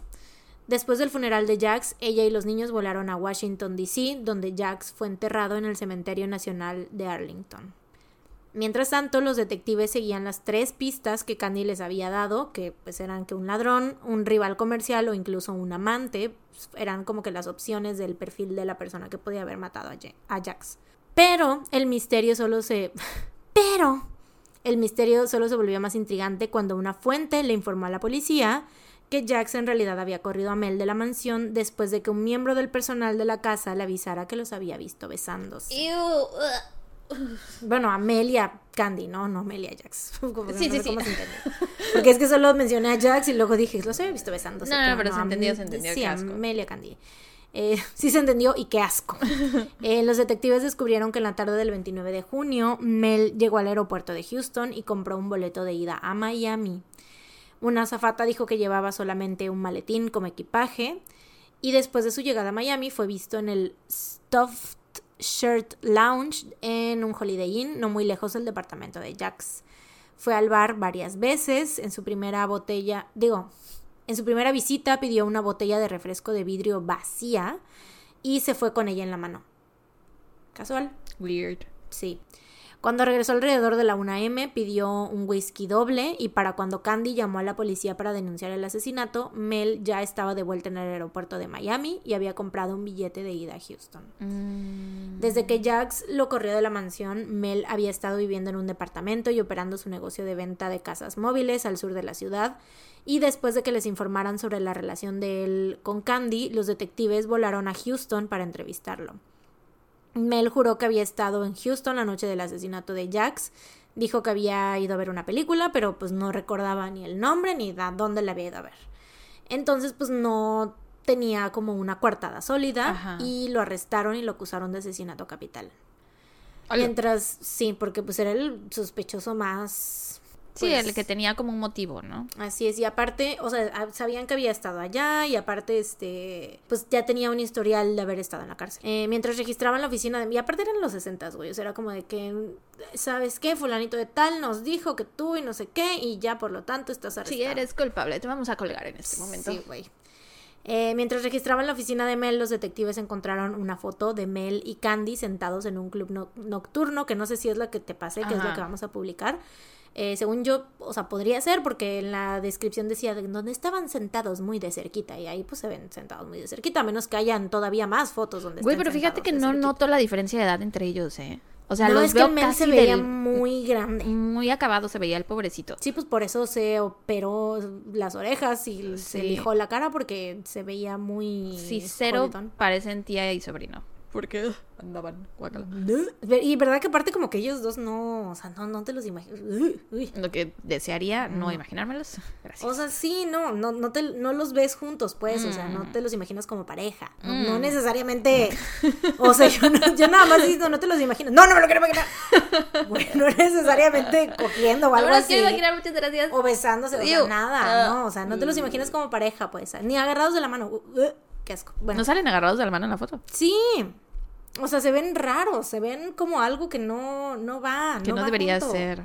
Que no, sí, no, no, no, pero bueno, Dios los hace y el diablo los junta. Qué asco, de veras. Eh, pues sí, eh, encontraron esa foto, bueno, no sé si sea esa foto o hayan más, pero encontraron una foto de ellos sentados muy cerquita en un club y también un par de cartas que Candy le había escrito a Mel. Una de ellas decía, mi amor, la imagen de tu rostro está frente a mí, casi puedo sentir tu cara contra la mía, tu cara lijada contra la mía. No, no decía lijada, decía solo tu cara contra la mía. Tus orejas No, operadas. Tus orejas operadas, tu pene circuncidado. Las cirugías que yo te pagué. ¡Ay, qué asco! Tu garganta sin amígdalas. ¡Qué asco! ¡Qué asco, güey! Bueno, eh, sí, no podría imaginar mi vida sin ti. Te amo, te necesito, te extraño. Iu. Eh, pronto los periódicos informaron que los que Y sobre esto, la Candy dijo que ella sí le hablaba a todos sus familiares, que no, eso no tenía nada, no era, no era Yo prueba. así me llevo con todos. Sí, que no era prueba de que de nada, que ella sí se llevaba con todos. Em, pronto los periódicos informaron que los detectives estaban investigando la posibilidad de que Candy estuviera involucrada en el asesinato. Y pues cuando Candy se enteró, porque obviamente fue de que estaba en todas las noticias, en todos lados, y pues a Candy le dio una crisis nerviosa que la envió al hospital, donde permitió a los reporteros que la fueran a entrevistar ahí en su cama de, De hospital. donde estaba en el hospital. Y pues hizo como una tipo conferencia de prensa improvisada. Llevaba un camisón rosa y sus ojos azules estaban hinchados de tanto llorar. Eh, cuando un reportero le preguntó si pensaba que Mel había asesinado a su esposo, ella contestó, esa es la cosa más ridícula que he escuchado. Si hubiera caído una bomba atómica, Mel habría sido el primero en sacar a Jax y a los niños de los escombros. Mm, Mm, lo dudo. no lo sé, Rick, pero bueno. Durante el año siguiente, mientras los detectives trabajaban en el caso, Candy pasó gran parte de su tiempo con sus hijos en Rochester, Minnesota, donde rentó unos departamentos. Se mantuvo mayormente callada, dando solo una entrevista a un reportero de investigación del Miami Herald llamado Gene Miller, diciéndole que Jack se había vuelto inestable, entre comillas, en los últimos meses de su vida y que había estado recibiendo cartas de amor de un hombre que después había tratado de chantajearlo por 75 mil dólares. Candy insistió en que amaba profundamente a Jax y que no le importaba su dinero. En ese momento parecía que la investigación se había estancado, pero poco después del primer aniversario del asesinato de Jax, un gran jurado del condado de Dade los acusó a ella y a Mel, que seguía en prisión en Houston, bueno, a ella, a Candy obviamente, y a Mel, que seguía en prisión en Houston, o sea, los, lo habían arrestado y lo habían metido a la cárcel, güey, hasta esperar como juicio u otra cosa, entonces, pues, sí, los declararon, eh, ¿qué? No, los consideraron. Los ya- acusaron, los acusaron, ajá. Los fiscales anunciaron que habían descubierto nuevas pruebas que demostraban que Candy y su sobrino habían estado conspirando para matar a Jax durante al menos un par de años. Cuando comenzó el juicio en Miami en enero de 1966, más de 40 reporteros de las revistas más populares del país, incluyendo la revista Time, la revista Life, Look, Newsweek y el Saturday Evening Post, acudieron a cubrir el juicio. El día de apertura del testimonio, Candy llegó al juzgado vestida con una gabardina blanca, un vestido de seda blanca y zapatos de tacón blancos, o sea, toda de blanco como la... Inmaculada. Sí, que era. Eh, se sentó en el lado izquierdo de la mesa del abogado defensor, mientras que Mel estaba sentado en el lado derecho. Durante todo el juicio, Mel y Candy no intercambiaron ni una sola mirada, güey. O sea, no se voltearon a ver ni, o sea, para nada. Y de hecho, Mel se la pasó mirando casi todo el tiempo al suelo. El fiscal principal, Richard Gerstein, le dijo al jurado que Candy había seducido a Mel, le hizo creer que estaba enamorada de él y luego lo convenció de Matar a su esposo. volar a Miami y asesinar a su esposo, a quien ella ya no amaba, mientras ella y los niños estaban pues convenientemente en el hospital dándole a Candy pues una buena coartada, ¿no? Dijo que Mel había realizado el trabajo sucio, pero que estaba motivado por su insaciable deseo por esta mujer. Luego, el abogado principal de Candy, de bueno, de Candy y de Mel, Percy Foreman, que era todo un personaje, güey, me lo imagino de estos abogados así súper exagerados que, no sé, se la pasan gritando en, en el así de que, Mm. ¿cómo es posible que así? Ya. Él le dijo al jurado que miles de personas odiaban a Jax, que era tan despiadado en los negocios como cualquier pirata que había navegado los siete mares. que era un hombre que había recibido tantas amenazas contra su vida que tenía un hacha al lado de su cama. Y no había nada de pruebas de esto, güey. O sea, esto, quién sabe, o sea, pudo haber sido cierto o no. Eh, Foreman no ofreció pruebas para respaldar ninguna de sus acusaciones y tampoco tenía evidencias cuando afirmó que Jax estaba consumido por fetiches sexuales. Dijo que tenía todas las desviaciones sexuales concebibles que alguien haya tenido. What the fuck. En particular, un apetito sexual insaciable por chicos de secundaria y estudiantes universitarios que había conocido en bares gays. Y que, pues, güey, obviamente en un juicio en los 60 es como de que, ay, un hombre gay. Ay. Sí, sí, sí. O sea, eso les creo que les sorprendía más que el incesto. Bueno, no. No. Creo que tuvimos un caso ya que platicamos que creo que participaban las dos cosas. El Mm. incesto y... Tampoco. Ay, sorry. Sí, creo que sí, pero no puedo recordar. Ah, no Eh. fue Jeffrey Jeffrey McDonald. ¿Cómo se llama el señor de la escalera? Ujú, ujú, ujú. Que todo el, pero sí no había incesto. Pero no había incesto. Ajá, sí. Pues bueno, este sí fue como un escándalo que de y aparte, o sea, la neta es que quién sabe. O sea, eso solamente se basa en el testimonio de Candy, que pues, I mean, la estaban acusando a ella, entonces podría decir cualquier cosa para zafarse, ¿no? Pero eh, pues sí, no se sabe, pero, o sea, sí, hay gente que sí lo cree por la cuestión de la separación, o sea, de que Jack se fue a vivir al otro departamento, o sea, de que, que aparte de la, por la, mm, el supuesto amorío con Mel, de, o sea, de Candy y Mel, que Jax, pues aparte también, pues ya quería estar solo para, pues hacer, o sea, para, pues, vivir su vida aparte y conocer a hombres o así, ¿no? Ok. Pero pues quién sabe. Eh, cabe mencionar que, que el jurado estaba compuesto exclusivamente por hombres, que por cierto, pues no le quitaban los ojos de encima a Candy porque era una mujer muy encantadora, te digo, ¿no? La fiscalía respondió a las acusaciones de Foreman caracterizando a Candy como una peligrosa adúltera capaz de seducir y destruir a cualquiera que se atreviera a involucrarse con ella. Llamaron a una serie de testigos que describieron deseos sexuales de Candy, como, los deseos sexuales de Candy como depravados. O sea, pues la cuestión del incesto, ¿no? Eh, pues sí. Básicamente. Eh, algunos testificaron que habían visto a Candy y a Mel, pero es que me da risa porque... Bueno, solamente hay uno que sí está medio fuerte, pero, o sea, ve lo que dicen primero. Eh, que los habían visto a Candy y a Mel abrazados de una manera muy apasionada para ser familiares. Pero abrazados, güey. No estaban, no sé. Eh, pero es que puede ser por la forma en la que se abraza. Pues sí, no sé, pero solamente aquí lo describían como abrazados de una manera demasiado apasionada. No decían como que con la mano acá, con la mano allá, solo abrazados apasionadamente. Un hombre testificó que vio a Candy y a Mel abrazados y besándose en el negocio de Mel. El capataz del rancho de los Mosler contó que una vez habían ido a pasar la noche dentro de unos remolques del rancho y que pues él no había visto ni escuchado nada, pero que cuando había se había metido el remolque a pues a limpiar después de que ellos habían ido, vio que las todas las sábanas de la cama estaban arrugadas. Mm. Es señal de em, ñiqui ñiqui. Y ahora sí, uno de los compañeros de trabajo de Mel testificó que él se la pasaba diciendo que podía obtener lo que quisiera de Candy solamente practicándole sexo oral. En ese momento, o sea, en el momento de que esta persona dijo esta frase, güey, todo mundo se quedó en shock. O sea, se escucharon así de que. Así en todo la sala. Sí, güey, gasps everywhere. Y el juez estaba tan desconcertado que primero me imagino que hizo lo de orden, orden. y luego ordenó que despejaran a la sala del tribunal de cualquier persona mayor, digo, menor de 21 años. Y empezó a sonar. Quisiera ser un pez. Ay, güey, no. ¿Por qué? ¿Por qué? ¿Por qué, güey? Qué horrible. Estamos hablando de incesto, güey. Qué asco. No, estamos hablando de sexo oral, nada más. Pero de, de gente incestuosa. Qué asco. Ay, no, no, no. Qué asco, qué asco.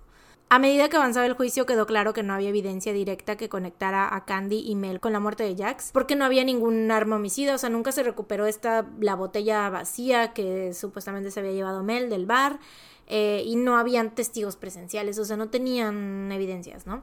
Un experto en huellas dactilares testificó que la huella de la palma de Mel se había identificado en el mostrador de la cocina del apartamento de Jax, pero no había manera de saber con certeza cuándo había dejado él esa huella. O sea, podía haber sido cualquier otro día, ¿no?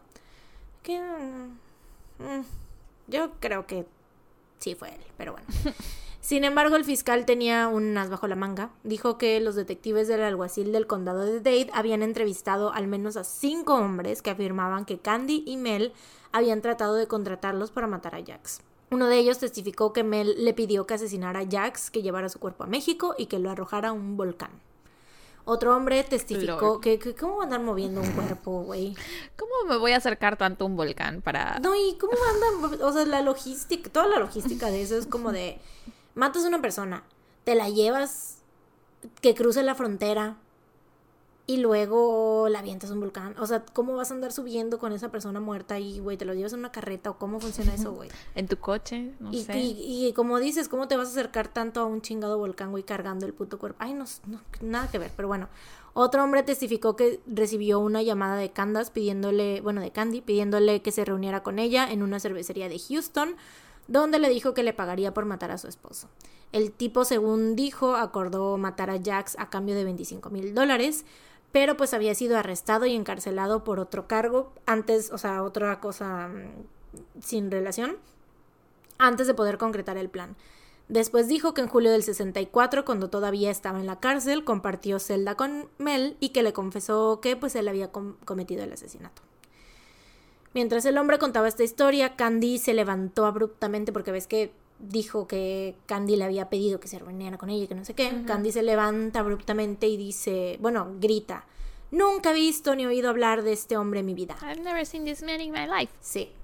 La mayoría de los reporteros tampoco creyó en su historia. De hecho, no creyeron la de ninguno de los demás testigos. Ves que te digo que tenían varios testigos de gente que decía que los habían, les habían pagado para matar a Jax pues nadie les creyó, güey, porque eran, todos eran criminales y eh, sus testimonios, la neta, eran muy como que, pues, o sea, era gente que mentía cada rato, güey, o sea, eran muy poco fiables, la verdad. Sí, la verdad es que este juicio está como que bien hecho con las patas, ¿no? Sí, o sea, como pues que sí. no hay para no hay evidencia de nada. No. Ya hasta estoy empezando a dudar si verdaderamente tenían un amorío o no. Sí, güey, la neta, es, es, pues eso es lo, lo interesante de este caso, que todo es como rumores Ajá. y cosas así que, pues, sí hay cosas que te hacen creerlo, pero a la vez dices, bueno, ¿qué tal que exageraron en el ¿Qué en el tal que verdaderamente ella le hablaba así a todo mundo, como ¿Qué escribía en sus cartas? Sí, que a todo mundo le decía, mi amor, te extraño, te amo y te necesito. No puedo vivir sin ti, quiero sentir tu cara contra la mía. Em, sí, no les creían a los demás porque aparte también todos estaban ahí con tratos, o sea, como que no contratos, pero estaban esperando a que les redujeran la sentencia Sí, porque todos ¿no? tenían cola que les pisaran, güey, o sea, tenían como ajá, este, estaban acusados de algo todos en ese momento, ¿no? Entonces, pues no eran de fiar. El 3 de marzo comenzaron las declaraciones finales. Durante su resumen de 62 minutos, el fiscal volvió a hablar de Candy, llamándola la mente maestra y manipuladora. Dijo que Candy se dio cuenta de que la única forma en la que podía arrebatarle su fortuna a Jax era eliminándolo de la faz de la tierra.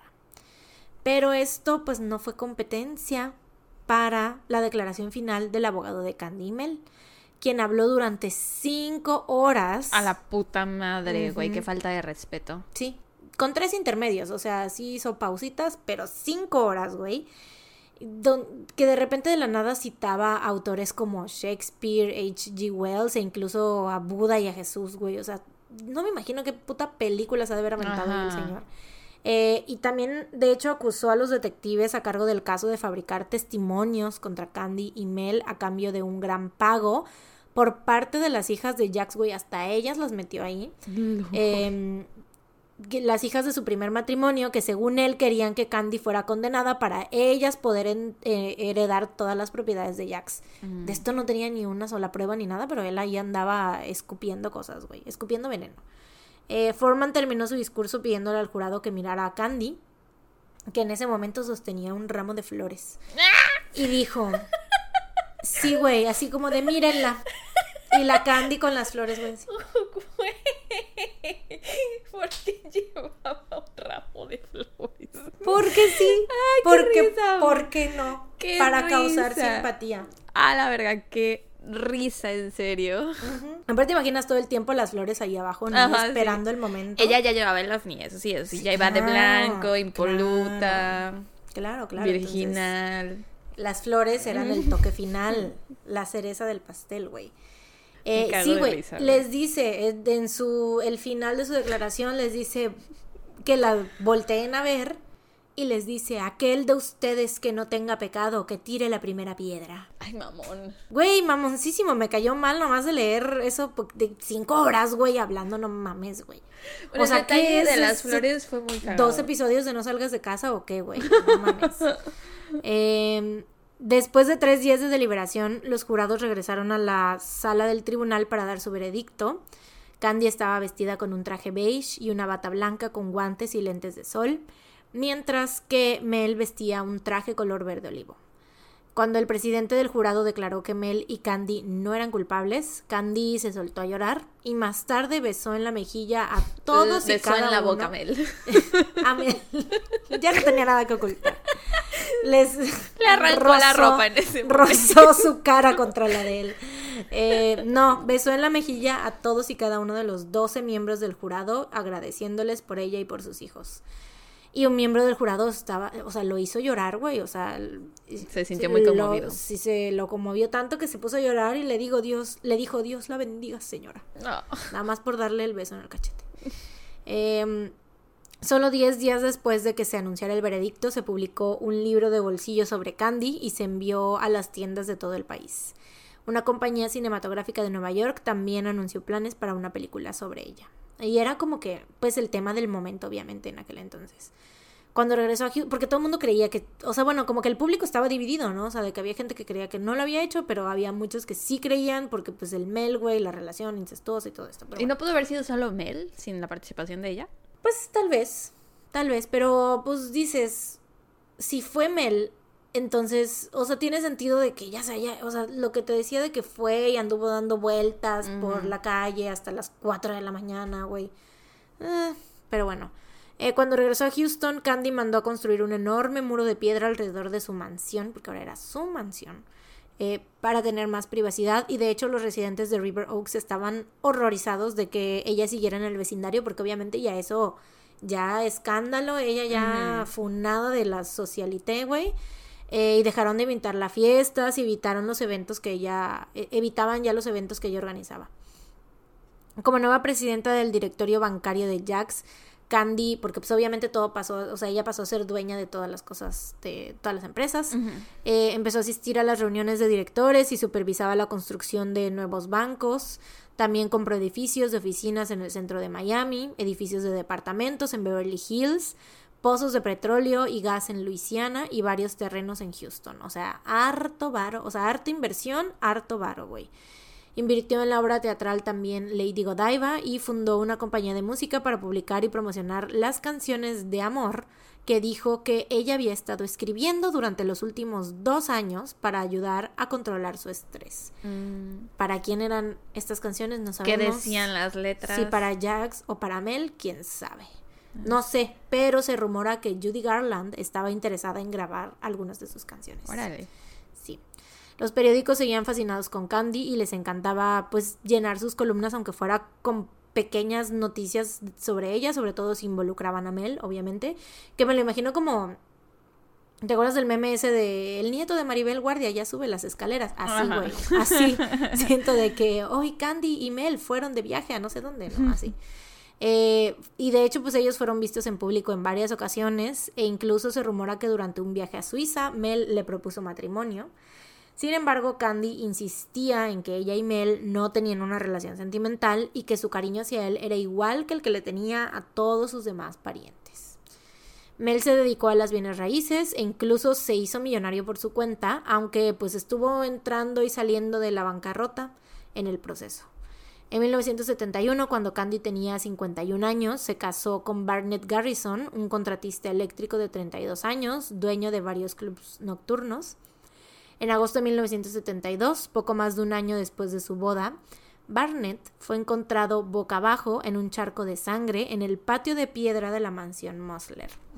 A un lado suyo estaba su pistola automática 9 milímetros junto con uno de sus zapatos. Barnett tenía daño cerebral, un pulmón colapsado, costillas rotas y laceraciones en la cabeza. Mm. Los oficiales de policía notaron marcas en el techo de la casa, lo que sugería que Barnett se había caído del techo.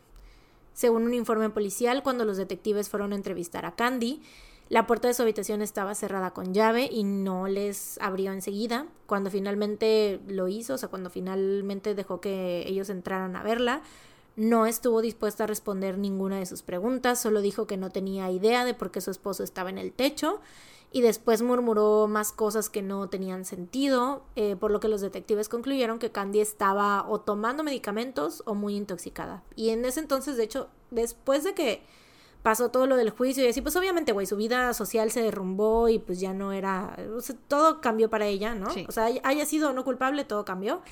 Y mm, eh, sus, o sea, incluso sus hijos, bueno, sus hijos adoptivos, que eran los más grandes, declararon que este que ella ya no, o sea, todo el tiempo estaba como drogada, o sea, que mm.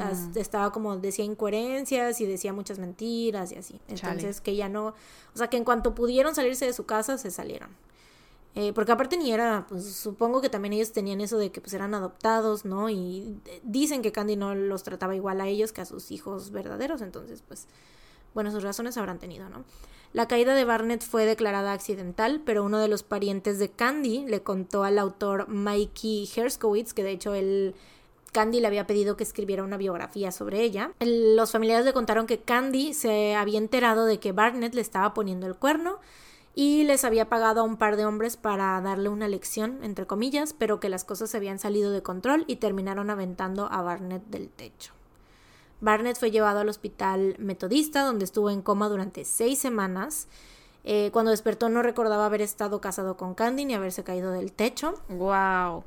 Los médicos, los médicos dijeron que no podían hacer nada más por él y sus padres se los llevaron, se lo llevaron a su casa. No quisieron que Candy tuviera ya nada, que ver con él, porque obviamente ellos creían que Candy era la que lo había hecho, ¿no? Porque aparte ya tenía... que haya sobrevivido, wow. Sí, sí, increíble. Qué fuerte. Este, ya tenía este historial de haber... Sí, dos esposos muertos. Bueno, uno. Semi muerto. y otro muerto Sí. en la mansión. Ujú. Qué miedo. Y eso es ya lo que te pone como más perspectiva a las cosas, de que si dices, de- se ve cada vez más sospechoso para ella, la verdad. Pero bueno, Candy solicitó el divorcio en marzo de 1974 y les dijo a los periodistas que aunque todavía amaba a Barnett, no había forma de que el matrimonio funcionara porque la familia de él no la dejaba verlo. En 1973, dos de los hijos adoptivos de Candy, Dan y Chris, que ya eran estudiantes de la Universidad de Texas, acusaron a Candy de quedarse con gran parte de sus fideicomisos y de darle solo 350 dólares al mes para gastos de manutención. Que siendo ella millonaria, güey, pues supongo Sí. que es muy poquito, güey. Dijeron que les había, o sea, supongo que de- en aquel entonces a lo mejor sí era como un buen dinero, entre comillas, para cualquier otra persona, Ajá. pero para, e- o sea, y aparte por, más que nada porque ellos sabían que tenían un fideicomiso, ¿no? Entonces, pues sí. Em, dijeron que les había prometido más dinero, pero con la condición de que aceptaran dejar la escuela, cortarse el pelo y regresar a la mansión para trabajar para ella. LOL, ¿por? Pues no sé. Por eso te, eso es parte de las cosas que te digo que ellos decían que lo- los trataban diferente por ser hijos adoptivos y a sus hijos hijos de sangre no los trataba así.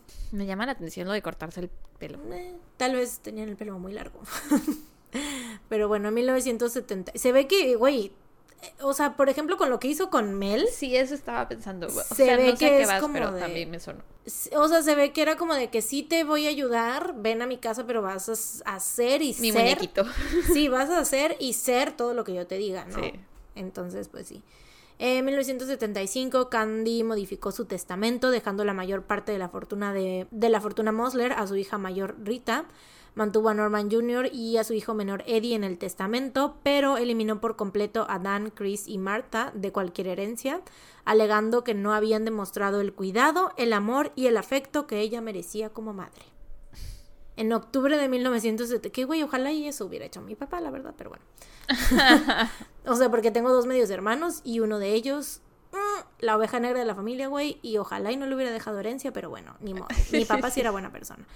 En octubre de 1976, Candace voló de Houston a Miami para asistir a una reunión de la junta directiva de uno de sus bancos. Se registró en una suite en el hotel Fontainebleau y llamó a su médico de Miami diciéndole que tenía un fuerte dolor de cabeza.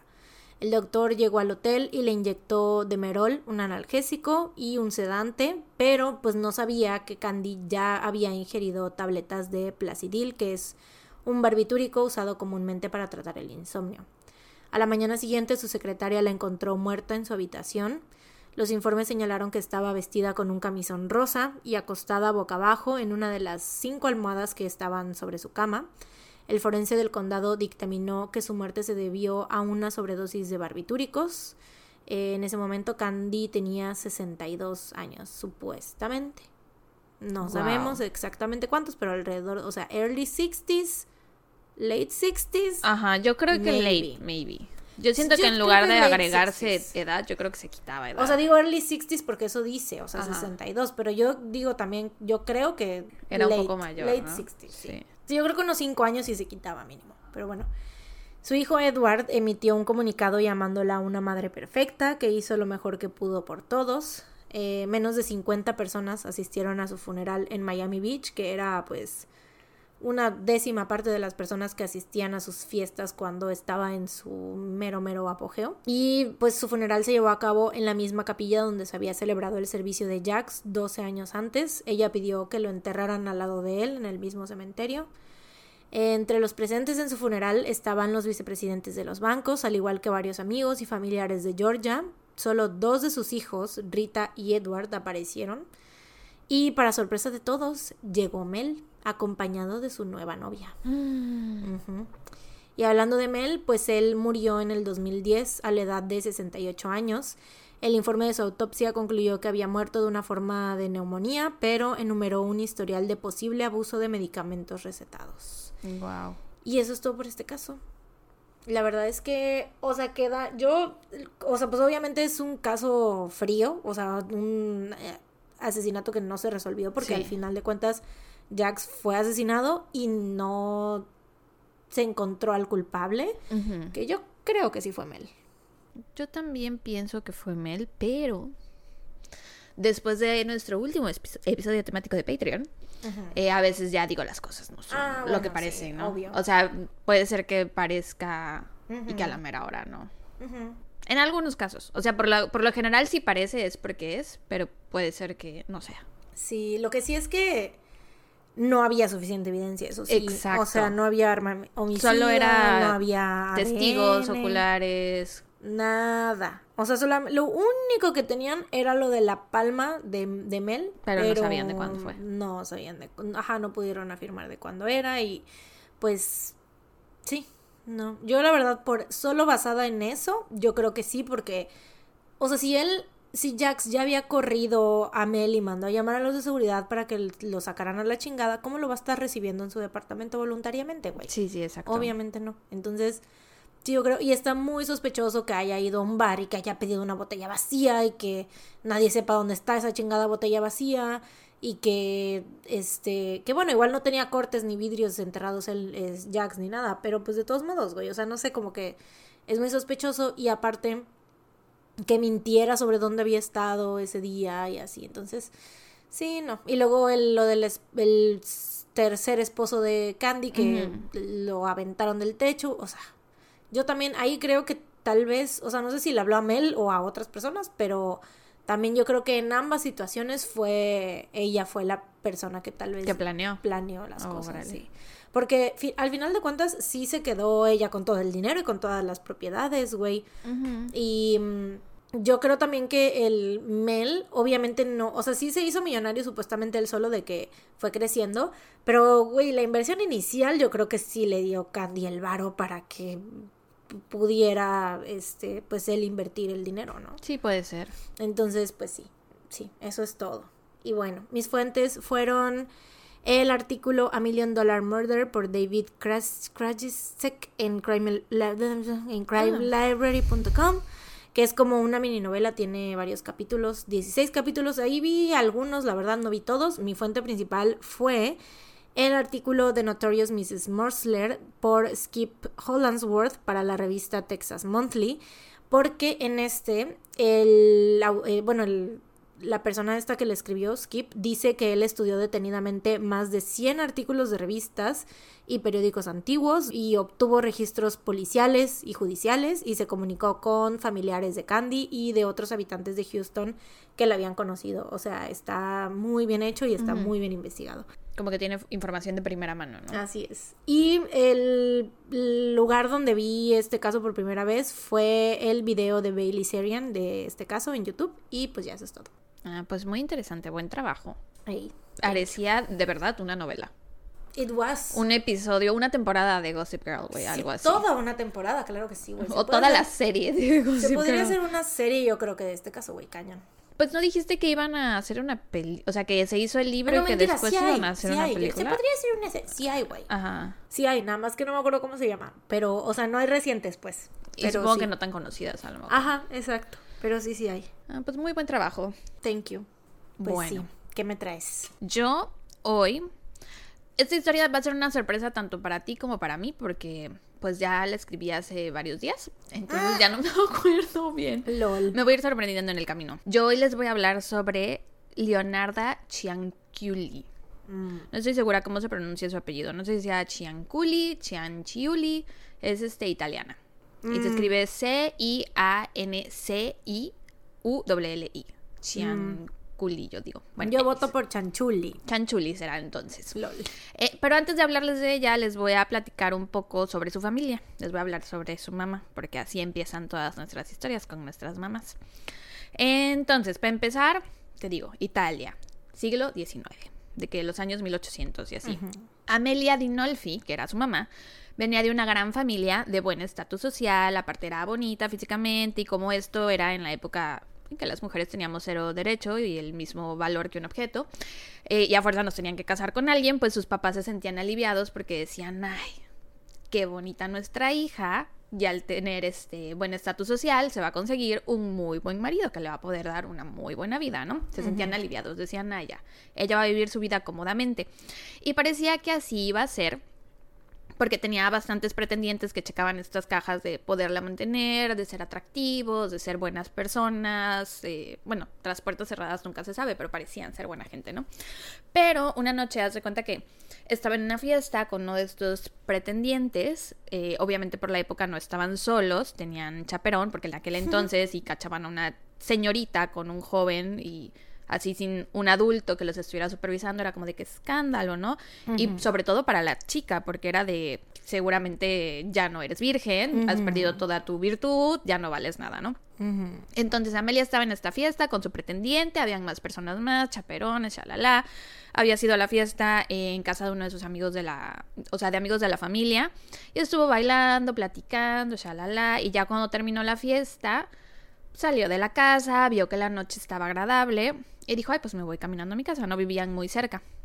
Desafortunadamente, un hombre andaba por ahí observándola y en cuanto pudo se le acercó y la arrastró a un campo fuera de la calle donde la violó. Mm. Este hombre era Mariano Chianchuli, mm. bastante mayor que ella.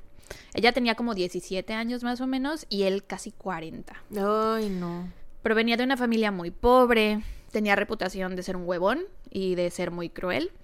Eh, al parecer se la pasaba. Claramente cruel si anda violando chavitas. Definitivo. Al parecer se la pasaba borracho todo el tiempo y nunca había tenido un trabajo ya había visto a Amelia con anterioridad y pues ella era muy bonita, entonces obviamente muchos hombres se fijaban en ella, pero en el caso de este Mariano era como de que me gusta, pero sé que ni siquiera me le puedo acercar porque no tengo ninguna oportunidad con ella porque claro. por mi clase social, ¿no? Entonces, como que le tenía resentimiento a Amelia por esto. Y ese día la siguió a la fiesta y se esperó hasta que la vio salir y pues ya fue que... Pinche vato. La violó, ya sé, güey.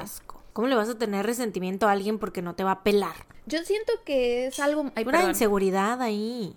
Y también es algo que pasa mucho, por ejemplo, en los feminicidios. Claro. Es de que los hombres, odio. como esta mujer no me va a hacer caso a mí, no le voy a demostrar quién es el que manda. Ay, qué asco. Ya sé. Em, y güey, Amelia en ese momento no sabía, o sea, no tenía idea de lo que estaba pasando. O sea, cuando este vato se le acercó, pues le empezó a jalar el vestido y ella pensó que le querían robar, porque pues ella no tenía idea de lo que eran las relaciones sexuales y no sabía que a las mujeres les podía pasar esto de que las violaran, ¿no? Entonces no tenía idea. Este vato se le acerca, le empieza a jalonear, le dice, no, no traigo dinero, déjame que no sé qué. Y pues este vato, pues no andaba tras su dinero, ¿no? Después de esto, Amelia se fue a su casa y no le contó a nadie sobre lo que le había pasado porque tenía esta sensación de vergüenza. O sea, aunque no entendía del todo que había pasado, se sentía como sucia y ya Sí, claro, sí es normal. La cosa es que desafortunadamente quedó embarazada de él. Y de nuevo, ella ni en cuenta, ¿no? Eh, no sabía que estaba embarazada. Ella sabía que, le, que sangraba todos los meses, pero no sabía qué significaba si de pronto ya no sangraba. Sí, claro, y aparte o sea, no sabía, porque los primeros meses no sientes una diferencia, supongo, ¿no? E incluso hay mujeres que en los primeros meses del embarazo, no sé si siempre, pero los primeros meses del embarazo todavía a veces manchan. Sí. Entonces podía ser sí, que no todas tienen como síntomas así de las náuseas y todo eso, no todas. Sí, entonces ella no tenía idea ella ni siquiera sabía que estaba embarazada. Los primeros en darse cuenta fueron los del personal que trabajaban en su casa. Porque pues obviamente ellos limpiaban su ropa, limpiaban la ropa de cama y en aquel entonces no habían toallas, tampones, copa, lo que quieras. Entonces cuando a una chica le bajaba, manchaba su cama. Sí, manchaba la cama. Entonces manchaba las sábanas, la gente que trabajaba en la casa lo sabía. Una vez al mes tenían que limpiarlo, claro. Exacto, entonces las mucamas se dieron cuenta que Amelia ya no estaba sangrando, que llevaba ya tiempo sin sangrar, y fueron y hablaron con sus papás. Y los papás pusieron el grito en el cielo. Pues claro. Amelia les explicó lo que había pasado, cómo este hombre se le acercó esa noche y lo atacó y shalala. Y ella lo tenía que seguir viendo, ¿no? Porque vivían en el mismo pueblo, entonces lo seguía viendo todos los días, ¿no? Lo que pasó después de esto hace que la historia sea todavía más triste, güey. Y es que... Me imagino porque le dio el apellido a la hija. Sus papás sintieron tanta vergüenza de que como nuestra hija va a estar embarazada fuera de matrimonio, que creyeron que la única forma de salvar la reputación de Amelia y del resto de la familia sería casando a su hija con su violador. qué asco. Ya sé, güey. Y el pinche Mariano salió ganando. Claro, güey, porque él quería con ella. Ay, güey, qué asco, de veras. Sí. Y pues ella, aparte de que la obligaron a casarse con su violador, también la sacaron de su casa, donde ella vivía una vida cómoda, llena de privilegios. Al casarse con Mariano, se tuvo que ir a vivir con él, porque no fue de que se casó con Mariano y el papá de Amelia dijo, ay, hijo, te consigo trabajo, te doy unas tierras, este, la sacaron de su casa y a ver cómo la haces con el pinche violador ese de mierda. Es, es problema ahora del Mariano. Ah, qué poca madre, güey. Sí, entonces se fue a vivir con él en un barrio muy humilde, peligroso, donde no tenía las comodidades a las que ella estaba acostumbrada. No había baño dentro de la casa, tenía que compartir baño con otras personas. Qué horrible, güey. Qué horrible de verdad que haya tenido que pasar por eso y encima o sea, problemas a costa como de castigo. eso. Sí, no mames, qué horrible. Y aparte ella creció con sirvientes, ¿no? O sea, toda su vida sus papás la prepararon para casarse con un hombre que le iba a poder dar la misma vida a la que ella estaba acostumbrada. A ella no le enseñaron a limpiar, a cocinar, a hacer nada. Entonces... Mínimo, también los papás, güey, siento que habían otras soluciones. O sea, la pudieron haber ocultado y dar al bebé en adopción sí, o pues, algo así. O sea, eso hubiera sido mejor para ella, güey. O sea, ya de esta situación de mierda que ella iba a vivir, porque obviamente eso también iba a ser feo que la separaran de su bebé o que, o sea, lo que sea, pero pues es de... Pero a lo mejor darle peor. una elección a ella, preguntarle tú qué quieres hacer, porque en esa situación todos decidieron menos ella, porque ella era la única menor de edad, hasta el Mariano tuvo... Participó en la toma de decisiones ella, Sí, claro, porque pues supongo que los papás debieron de haberlo mandado a llamar o algo. Sí. Entonces, ajá, ella no, no sabía hacer las labores domésticas y la mandan a casa de Mariano y ahora le tocaba hacerlo y pues ella no sabía cómo hacerlas, no, sabía cómo hacer las cosas bien. Y entonces este vato todavía la regañaba, la golpeaba porque no sabía cocinar, porque no sabía limpiar. Eh, y pues la siguió violando y maltratando por el resto de sus días. Sí, güey, un maldito hijo de la chingada. Qué horrible, güey. Y pues de esa unión, el 18 de abril de 1894, en Montela Avellino, nació Leonarda. Eh, fue producto de esa violación y entonces cada vez que Amelia la veía, era como ver la representación física de todo lo que había pasado. ¿no? Claro. Y por lo tanto la resentía. Así que Leonarda creció sin amor. Ya cuando tenía cinco años, Mariana, Mariana, perdón, Mariano. No me metas en lo Lo siento mucho. Oye, ¿qué iba a suceder? Eventualmente. Lo siento mucho. Mariano había salido a beber y no había regresado a la casa en días, ¿no? Y esto era bastante normal. A veces el tipo se perdía por semanas. Y pues para Leonardo era así como de que todo dar, ¿no? O sea, qué bueno que no ha regresado. Nada más que de pronto pasaban tantos días que ya no tenían dinero para comer o para mm. hacer cosas, ¿no? Entonces, en esta ocasión ya había pasado ¿Para Leonardo o para Amelia? Para Amelia, perdón, sí. Mm. Entonces, este, ya había pasado mucho tiempo, más tiempo de lo normal, y salieron a buscarlo, las dos, Amelia y Leonarda. Y lo encontraron en casa de un amigo. Estaba noqueado, eh, con una fiebre altísima. Y como pudo, Amelia les dijo así, no, ayúdenme a llevárnoslo a la casa, que yo ahí lo voy a, a que se componga, ¿no? Yo lo voy a cuidar hasta que se le pase esta fiebre. Pero pues ya lo llevan a casa ahí con Amelia y ya que lo tenía ahí, Amelia cerró la puerta y dijo que la naturaleza tome su curso, que sea lo que tenga que ser, si se salva, se salva y ya me va a joderle el resto de mi existencia, pero si no se salva, ya chingue. Entonces, pues esperó, a que pasara y el vato se murió. Qué bueno. Sí. Qué bueno, la neta, porque ahí ella, o sea, es como de, güey, ¿para qué iba? No mames, o sea, ¿cómo iba a cuidar a ese vato? ¿Con qué ganas, güey? ¿Con qué ganas? Violado y que le había arruinado la, vida, básicamente. Sí, sí, sí. Em, y se supone que Leonarda, como estaba muy chiquita, tenía solo cinco años cuando pasó esto, pues más adelante ya no tenía recuerdos de su papá. O sea, el único, la única cosa que recordaba de él eran sus golpes y sus maltratos y ya. Mm. Después de esto, Amelia tenía la esperanza de que sus papás la recibieran de nuevo en la casa, o sea, que le abrieran de nuevo las puertas de la casa a ella y a su hija, porque desde que la casaron con Mariano se desentendieron, ¿no? Fue así como de ya es pedo de este señor, pero no fue así. Su mm. familia siguió fingiendo que ya no existía, güey. Qué poca madre, güey. Ya sé. Y entonces se dio cuenta que se las iba a tener que arreglar ella sola. Y en aquel entonces la única opción era casarse. O sea, para que una mujer hiciera dinero era, supongo que la prostitución o casarse. Entonces empezó a salir de nuevo con hombres para volver a casarse. Y o sea, ella sabía que no iba a poder como atrapar a un hombre de clase alta o algo así. Pero decía, bueno, un viudo de clase media que sea un poco mayor que yo, que diga, ella todavía era guapa, era muy joven todavía. Sí, porque aparte, o sea, es ella con la hija. Exacto, sí.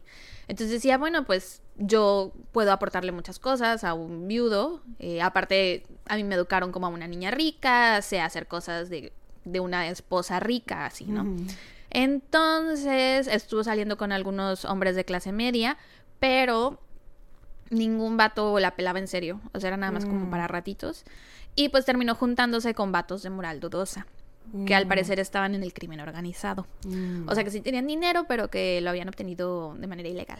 Entonces se terminó casando con uno de estos señores. El tipo la, consen- la consentía un chorro, le compraba regalos, ropa fina, joyas, lo que fuera, pero nunca le compró nada a Leonarda. Y no era de que Amelia dijera así, ay, oye, algo para la niña, ¿no? Cómpranos algo para la No, era como de que, ah, si a la niña no le toca, pues ni modo. Mm. Y a veces eh, Amelia y este señor se iban toda la noche a cenar, a bailar, estaban fuera todo el rato y dejaban a la niña sola en la casa, güey. Horas, sin comida y que ella viera cómo se alimentaba. Tenía ella como 10 años más o menos.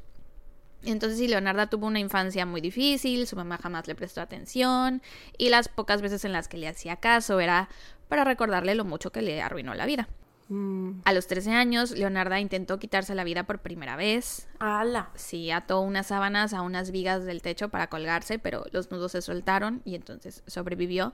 Pero durante la siguiente semana no pudo hablar porque se había lastimado la, la Mm. laringe, se la había aplastado.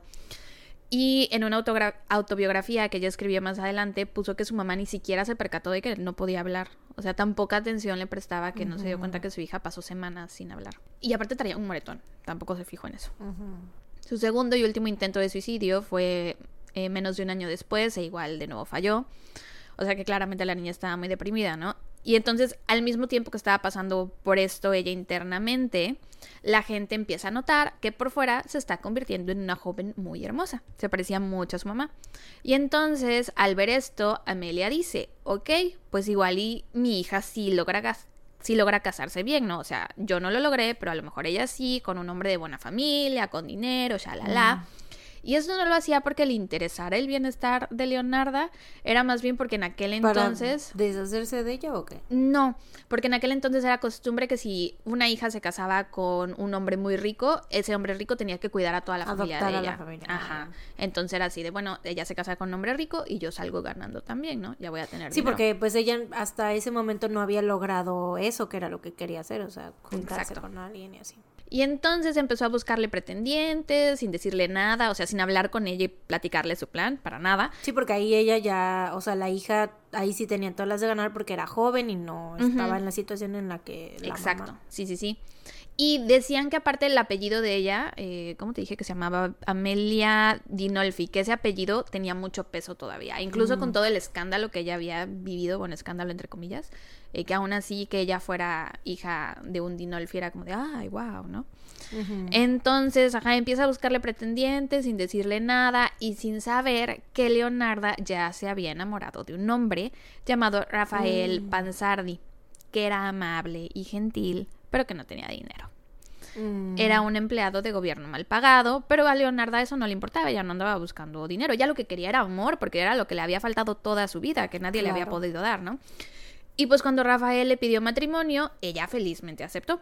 La cosa es que cuando le contó a Amelia, pues le explotó la tacha bien gacho a la señora, se puso bien intensa, le dijo que ella ya le había conseguido muy buenos pretendientes de mucho dinero, que le ofrecerían una muy buena vida y shala shala, y Leonardo así de mamá, no me importa, yo lo amo, yo me quiero casar con Rafael. y pues la Amelia se Muy encabronó. de película así tipo Los Miserables o algo así. Ajá, sí. yo. Sí, sí, sí. Pero yo lo amo. Mamá, no. Eh, ¿Cómo se llamaba el tipo? Este, Rafael. ¿Pero Rafael qué? Rafael Panzardi. Rafael Panzardi, yo te amo. sí, muy dramático. Y se pone más dramático, güey, porque Amelia Mm. se encabronó tanto, le dijo que jamás aprobaría ese matrimonio. Y antes de que Leonarda se fuera, sus últimas palabras hacia ella fueron: Vivirás una vida miserable hasta el día de tu muerte. Y después de eso jamás la volvió a ver. No, como la de mi 19 vida, ya ahí le tiró la maldición. Sí, es cierto. Y para Leonarda, esto de vivirás una vida miserable hasta el día de tu muerte, sí se sintió como una maldición, Pues así claro. como en, en- Porque es mi 19. ah, No, siempre me equivoco. Con la de porque esta es mi primera sí, vida. siempre. Nos vemos en mi 19 vida. Gracias. O sea, Dilo en inglés, güey. Yo lo prefiero decir en See you in my 19th life. Ay, prefiero confundirme. See you in my 19th life, güey, que tiene de See you in my 19th life. Mm, See you in my 19th life. Lo voy a seguir repitiendo. Lo vas a que repetir quede. hasta que yo lo diga. Claro. See you in my 19th life. See you in my 19th life. Sí. Gracias.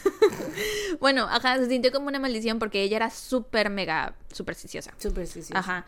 Y era muy creyente de estas cosas, porque eso fue lo que le enseñaron de niña. Entonces. Leonarda. Sí. Mm. Entonces, Y es que dicen también que si entre más te lo crees, más pues manifiestas, ¿no? Y se hace realidad. tal cual, esta fue una maldición, una profecía autocumplida, como diría mi psicóloga. O sea, sé que son otras cosas que dicen otras personas, pero mi psicóloga me lo dice todo el tiempo.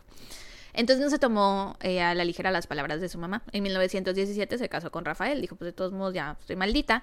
Y durante los primeros años se dedicó por completo a atenderlo, a intentar ser la esposa perfecta para algún día convertirse en la mamá perfecta, porque eso era lo que ella soñaba, tener hijos y una familia y darles el amor que ella no recibió. Y también ella recibir amor, obviamente, de sus hijos, ¿no? Ujú. Pero no lograba quedar embarazada, güey. Mm, Y en su cabeza ella creía que era por la maldición que su mamá le había echado. mm. Pero bueno, al mismo tiempo que estaba que se estaba esforzando por ser esta excelente esposa, empezó a tener problemas de salud mental. Mm. Porque claro que todo lo que su mamá le había dicho de niña se lo terminó creyendo, o sea, porque le decía es que eres un inútil, no sabes hacer nada, no sé para qué te tuve, te hubieras muerto, bla bla bla. Entonces ella si algo hacía mal, por muy pequeño que fuera su error, ella se repetía estas cosas, ya no era su mamá las que se las decía, ya era ella misma, ¿no? Claro. Y cada vez que algo le salía mal era soy la peor, no merezco nada y desarrolló ansiedad I y relate. tenía y tenía crisis nerviosas y luego esto se convirtió en convulsiones violentas e Mm. insomnio.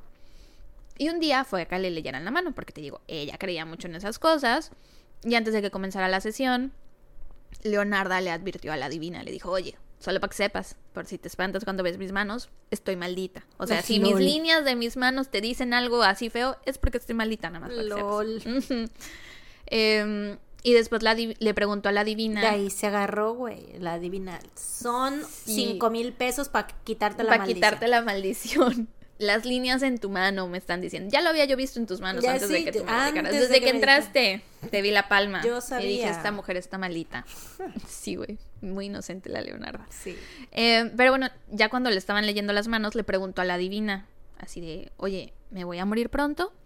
Y la divina le ve las palmas de, la- de las manos y le dice que no, que le esperaba mucha vida por delante, pero que iba a ser una vida muy triste y que de hecho iba a ver morir a todos sus hijos. ¿No te recuerda a Cersei Lannister? Sí. ¿Verdad? A mí también. Bueno, igual ya conforme te vaya contando te va a recordar más. Güey, sí es cierto, la Cersei. No me- Ya no me Ujú. acordaba de, de todo su, su pedo de los. Ay, güey. Sí, y también fue una bruja que le dijo, ¿no? Ya no me acuerdo. Bueno, según yo fue una bruja, ya no me acuerdo. Tengo que volver a ver Game of Thrones. Bueno, tres años después, por fin logró quedar embarazada. Ay, yo pensé que nunca se iba a embarazar, güey, qué bueno. Ay. Bueno, qué bueno, pero vemos. Sufrió un aborto espontáneo a los, Ay. sí, güey, a los tres meses. Tristemente, a causa de su ansiedad y de las convulsiones que le daban de pronto. Ay, qué feo. En 1921, Rafael y ella se mudaron a su ciudad natal, Lauria Potenza. Esto en búsqueda de mejores oportunidades laborales para él, porque él quería darle una vida más cómoda a Leonardo. Por lo menos sí estaba con un. Sí, buen con un hombre ¿no? que la quería, ajá. O sea, se casó por amor. Entonces él pensaba que... Rafael. Rafael Pansardi, te amo. Él pensaba que si le daba más comodidades a ella, sus niveles de ansiedad iban a bajar y entonces podría tener un embarazo sano. Y sí, estando ahí, volvió a quedar onda. embarazada, sí, y dio a luz a su primer hijo. Mm. Eh, se llamaba... Ay, no sé, güey, no sé, porque estamos. No sé. no sé qué va a pasar. Pues la divina ya le dijo que se le van a morir los hijos, güey. Bueno, sí es cierto. Ay. Se llamaba Jisupi Pansardi. Y claro que esto la hizo muy feliz, pero al mismo tiempo, pues ella creía que estaba maldita, ¿no? Y que todos sus hijos... ¿Gisupi? Jisupi, sí. ¿No es Giuseppe? Mm, o Giuseppe. ¿Cómo se escribe? G-I-U-S-E-P-P-E. Es Giuseppe, güey. Ah, pues Giuseppe. Yo me lo imaginaba escrito como J, o sea, como Jesus y J I. No, no, se escribe Es- G-I-U-S-E-P-P-E.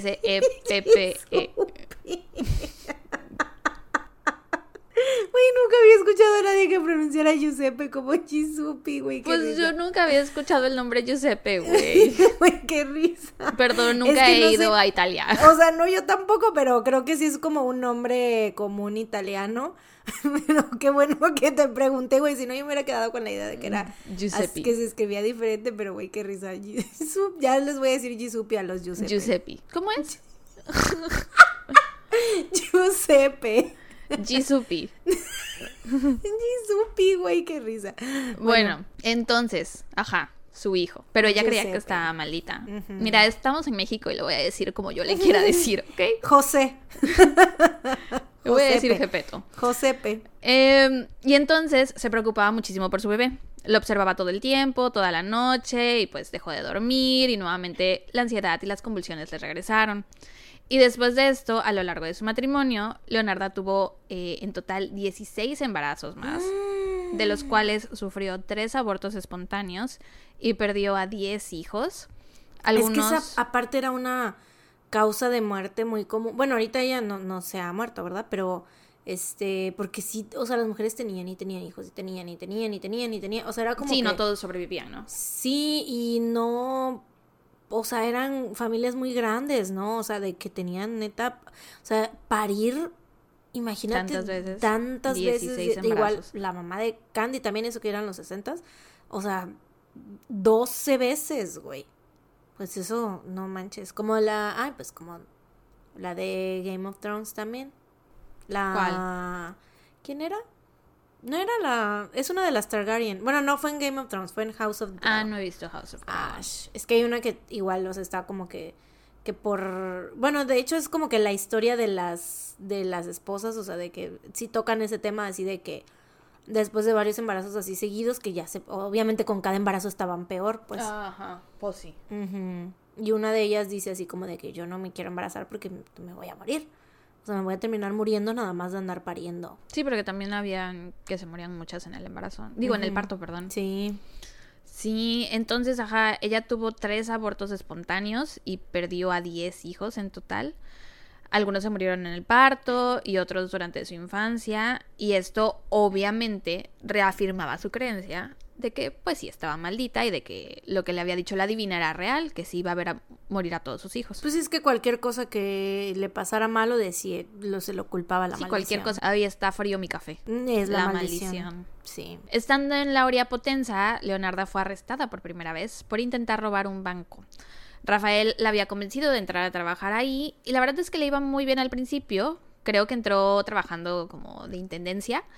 Pero haz de cuenta que después de la muerte de uno de sus hijos, no sé de cuál, la verdad, ella se quedó así de, si tuviéramos mucho dinero, podría conseguirles atención médica a mis hijos y pues no se me estarían muriendo a cada rato, ¿no? Mm. Y entonces por eso aceptó el trabajo, pero ya que estaba ahí pensó, "Mm, ¿y si robo mejor?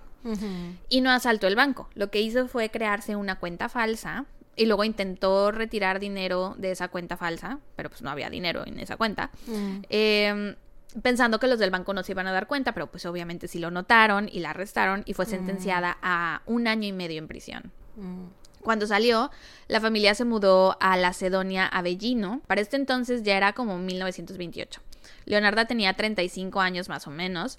Eh, Rafael creo que solo le llevaba un año, entonces los dos estaban en sus mid-30s y le sobrevivían cuatro hijos de los 17 embarazos que tuvo en total, ¿no? La bestia, güey. Jisupi, que era el mayor. de ahí iba Bernardo. No lo digas, güey. Estoy Después- tratando de, de no pensar en eso para no reírme, güey. De ahí iba Bernardo, después Biagio y por último su hija Norma, que era la más pequeña de todos. Ok. Por estas fechas, Leonarda volvió a visitar a una divina. Es que me da mucha risa, güey. No puedo. O sea, nada más en mi mente escucho Jisupi y me río, güey. No lo vuelvas a decir, güey. Lo, lo voy a decir así todo el tiempo porque en mi cabeza se lee así. así. Sí. Bueno, pues entonces ya te advertí. Si me da ataque de risa en medio de la nada, ya sabes por qué es. Estoy acostumbrada, no te preocupes. Por estas fechas, Leonarda volvió a visitar a una divina. Quería que le leyeran de nuevo su suerte para ver si algo había cambiado, si le daban buenas noticias o algo. Pero esta vez la divina le dijo: En tu palma derecha. El Grimm. Casi. En tu palma derecha veo una prisión y en la izquierda veo un manicomio. Ay, chava. Y esto es lo que más adelante se convertiría en la profecía autocumplida. En 1930 hubo un gran terremoto en la zona en la que vivían que destruyó su casa y casi todas sus pertenencias, por lo que la familia se vio obligada a mudarse y eventualmente se establecieron en el pueblo de Correggio, donde Rafael inmediatamente Rafael? Rafael inmediatamente encontró un nuevo trabajo y se fueron a vivir a una casa que estaba conectada a una tienda sin usar al lado, o sea, tenía como que un local ahí. Mm. Y al principio como que Leonarda le costó trabajo adaptarse porque era muy introvertida, pero poco a poco fue haciendo amigas y las invitaba a su casa a cenar y les leía poesía que ella había escrito y todos decían, ay, qué padre tus poesías, léenos más y les daba consejos de relaciones, o sea, se fue haciendo muy, muy amiguita de todas estas mujeres, ¿no? Igual poco a poco su ansiedad fue disminuyendo porque a como ella veía las cosas, decía, ok, si estaba yo maldita, pero la maldición, o sea, como que toda la fuerza de la maldición se fue en el terremoto. O sea, destruyeron mi casa, destruyeron mis Mm. pertenencias, ahí se tuvo que haber agotado toda la maldición. No creo que quede más maldición para todavía seguirme Mm. atormentando. Ajá, eso era lo que ella pensaba. Y aparte, eh, Hija, plot twist, no hay maldición. La vida pesta. la maldición estaba en su cabeza nada más. Pues sí. Entonces poco a poco eh, se fue sintiendo mejor, igual ya sus hijos ya estaban más grandes y no necesitaban tanto de ella y se dio cuenta que ahora tenía pues mucho tiempo libre y como tenía la tienda junto ahí en su casa, pues dijo, ay, la voy a abrir, nada más tengo que encontrar algo que vender y ya, ¿no? Qué chido. Sí. Justo eso iba yo a decir hace rato desde que mencionaste que eh, siempre he sentido que, que es como que, o sea, lo más chido ya tener así un localito hecho, pues, o sea, Sí, que no pagas. Bueno, sí pagaban renta, ¿no? Porque o la compró. comprar una casa que ya tenga ahí el localito. Mm, no sé si compraron la casa, pero bueno, ajá, ahí tenían el localito. Eh, y bueno, lo que se le ocurrió fue eh, hacer, eh, hacer jabones, perdón. De hecho, este caso es conocido como The Soap Maker of Correggio, o la fabricante de jabones de Correggio. Sí, ella tenía mucho conocimiento sobre productos químicos por el tiempo que trabajó en el banco de intendente, ¿ves que te dije? Mm. Entonces estaba convencida de que podría hacer unos jabones chingones y que la gente se los iba a querer comprar, ¿no? Que se iban a vender re bien. Para esto encargó perfumes y aceites de lujo desde Francia e hizo su primer batch de jabones y se los regaló a sus amistades para que los probaran y todos quedaron encantados y de que, ay, sí, véndelos en tu tienda, te vamos a comprar, shalala. Después inauguró su tienda y le empezó a ir súper bien con todas las ventas. Al parecer sus jabones eran tan buenos que empezó a recibir pedidos de toda Italia, especialmente de mujeres de la alta sociedad. Y tuvo tanto éxito que con el dinero que ella ganaba ya podía mantener a toda su familia. O sea, ya podía sacar al Rafael del trabajo. Puede decir, amorcito, ya quédate en casa a hacerme la comida mejor. ¿no?". Pero no, Sí, el vato siguió trabajando. sigan ganando más. Y como Leonardo empezó a ver que le estaba yendo tan bien en su vida, se quedó así de, ok, pues yo sé que pienso que la maldición se acabó, ¿no? O sea, sé que esa era mi tirada, pero ¿y si no? ¿Y si sigue? mm, Y si la maldición nada más está esperando, porque ella pensaba, tiene sentido que me hagan hacerme sentir bien para después tirarme y que la maldición se sienta todavía más fuerte, ¿no? Entonces, ahí sí, y si sigue, y si mejor me preparo entonces. Y pues se puso a estudiar, empezó a coleccionar libros sobre magia y sobre cosas sobrenaturales. Y conforme más leía, más se convencía de que sí, en efecto, estaba maldita, ¿no? Y entonces aprendió hechizos protectores para obviamente protegerse a ella misma y a su familia. O sea, pero estos hechizos eran de que... Cargaba con cristales, como la vieja, esto, ¿cómo se- la Anya Taylor Joy, güey, así con su bolsa Sí. llena de cristales. Creo que lo que ella hacía era más bien unas bolsitas de tela, como de Mm. manta, y las metía con hierbas y, o Mm. flores, o así. Esos eran como sus hechizos protectores, según entendí. Mm. Em, ajá, y bueno, ya que hizo todos estos hechizos Me protectores, urge, güey. me Yo estoy a dos de, de sacar ser- cita con Leonardo. de, de no, o sea, de convertirme, o sea, no antes, ahorita, ahorita en este momento, porque no sé qué vaya a hacer después, porque suena muy loca, güey. Pero hasta ahorita, güey, estoy a dos de irme con un chamán o Güey, algo. pues Veracruz es tierra de brujos. Sí, ya sé. Puedes Pero, ir en pero es que me da cualquier miedo. esquina. La, la neta me da miedo. Me da miedo meterme en esas cosas, güey, porque mi familia, ni, mira, tanto mi abuela como mi mamá hemos reprimido mucho ese tercer ojo que tenemos. Entonces, la neta, no quiero jugarle al vergas. Pero sí me hace falta. O sea, sí Pues- me, sí me hace falta una limpia. Pues podrías ir. Las limpias no son magia negra, Me güey. da cosa, me da Hay magia blanca, Me da ¿no? cosa despertar algo. Pero bueno, continúa. Bueno, ajá. Entonces, mm, ah, sí, sus hechizos protectores para ella y su familia y aprendió muchos hechizos más para otras cosas, ¿no? Y empezó a ofrecer sus servicios en la tienda de jabones, de que, ay, oye, es que me gusta fulanito de tal y no me pela. Ah, bueno, mira, toma, este es tu agua de, calzón. Ajá. Ay, es que me corrieron del trabajo. Ah, toma, tu pócima, ¿no? Les solucionaba su problema a todo el mundo. Mm. Así que ahora la gente, aparte de ir a que le leyera eh, por jabones, perdón, aparte de ir solo por jabones, también iba a que Leonardo les leyera la mano, que les diera hechizos, pócimas. Ah, ya leía la mano, Sí, sí, sí. Ella se preparó. Le robó la chama a la, divina, eso era. Se supone que la, la divina esa, es que sí me, tenían un nombre, pero no me mm. acuerdo ahorita. Eh, pero la cosa es que ese pueblo de gente que era como adivino, ya ahora iba con ella a consultar ah, cosas. Ajá, sí, sí, mm. sí, bien padre. La divina fue con ella y ahora ella le dijo, veo en tu mano izquierda prisión. Prisión y en la derecha manicomio. Manicomio. Ahora se la regresó. Sí. Ahora, para estas fechas ya era 1939, ¿no? Y si saben un poco de historia, recordarán que ese fue el año en el que estalló la Segunda Guerra Mundial. Y te acuerdas del famosísimo Jisupi el primer hijo de Leonardo. bueno, pues allegedly, el Jisupi estaba harto de su mamá, güey. Ay, güey, me caga. Ya no la toleraba, porque la Leonarda lo sobreprotegía mucho y que era muy autoritaria y shalala. Y entonces cuando el ejército italiano empezó a reclutar gente para la guerra, él dijo, pues yo le entro. Y así me libro de mi mamá. Así que se enlistó sin decirle primero a Leonarda. Y, cuando... se murió. Espérate. Pues es que todos los... La maldición dice que todos los hijos se le van a morir, güey. Fue a decirle primero a su mamá. Así de mamá, me enlisté en la guerra, que no sé qué. Leonarda así de claro, esta es la maldición. La maldición está haciendo que mi hijo quiera entrar a la guerra. E intentó convencerlo de no ir, pero ya no, ya no era una opción, ¿no? Pero bueno, la cosa es que ahora, como ella ya sabía de magia, dijo, pues voy a proteger a mi hijo, voy a echar yo mi propia magia. Y había leído sobre la alquimia. Y el primer principio de la alquimia dice que no se puede obtener nada sin primero dar algo a cambio. También lo dijo Úrsula. No mm. puedes recibir nada. ¿Cómo es? No me acuerdo, pero sí. Ariel. Ajá. Entonces, bajo esa lógica, ella pensó que para poder salvar la vida de su hijo, tenía que sacrificar otra vida. Ay, basta. Ya esa mujer ya se volvió demoníaca ya. haciendo sacrificios. Y la cosa con Leonarda es que a ella no le gustaba esta idea. O sea, no era que tuviera ganas de matar y anduviera buscando una excusa, ¿no? O sea, era que honestamente ella creía que la única forma de que su hijo, eh, de poderlo proteger, era si hacía estos sacrificios. Y entonces decidió que lo mejor sería escoger eh, a sus víctimas de entre las personas que iban a visitarla seguido a la tienda. Pero no por jabones, sino de los que iban por cuestiones de magia y así.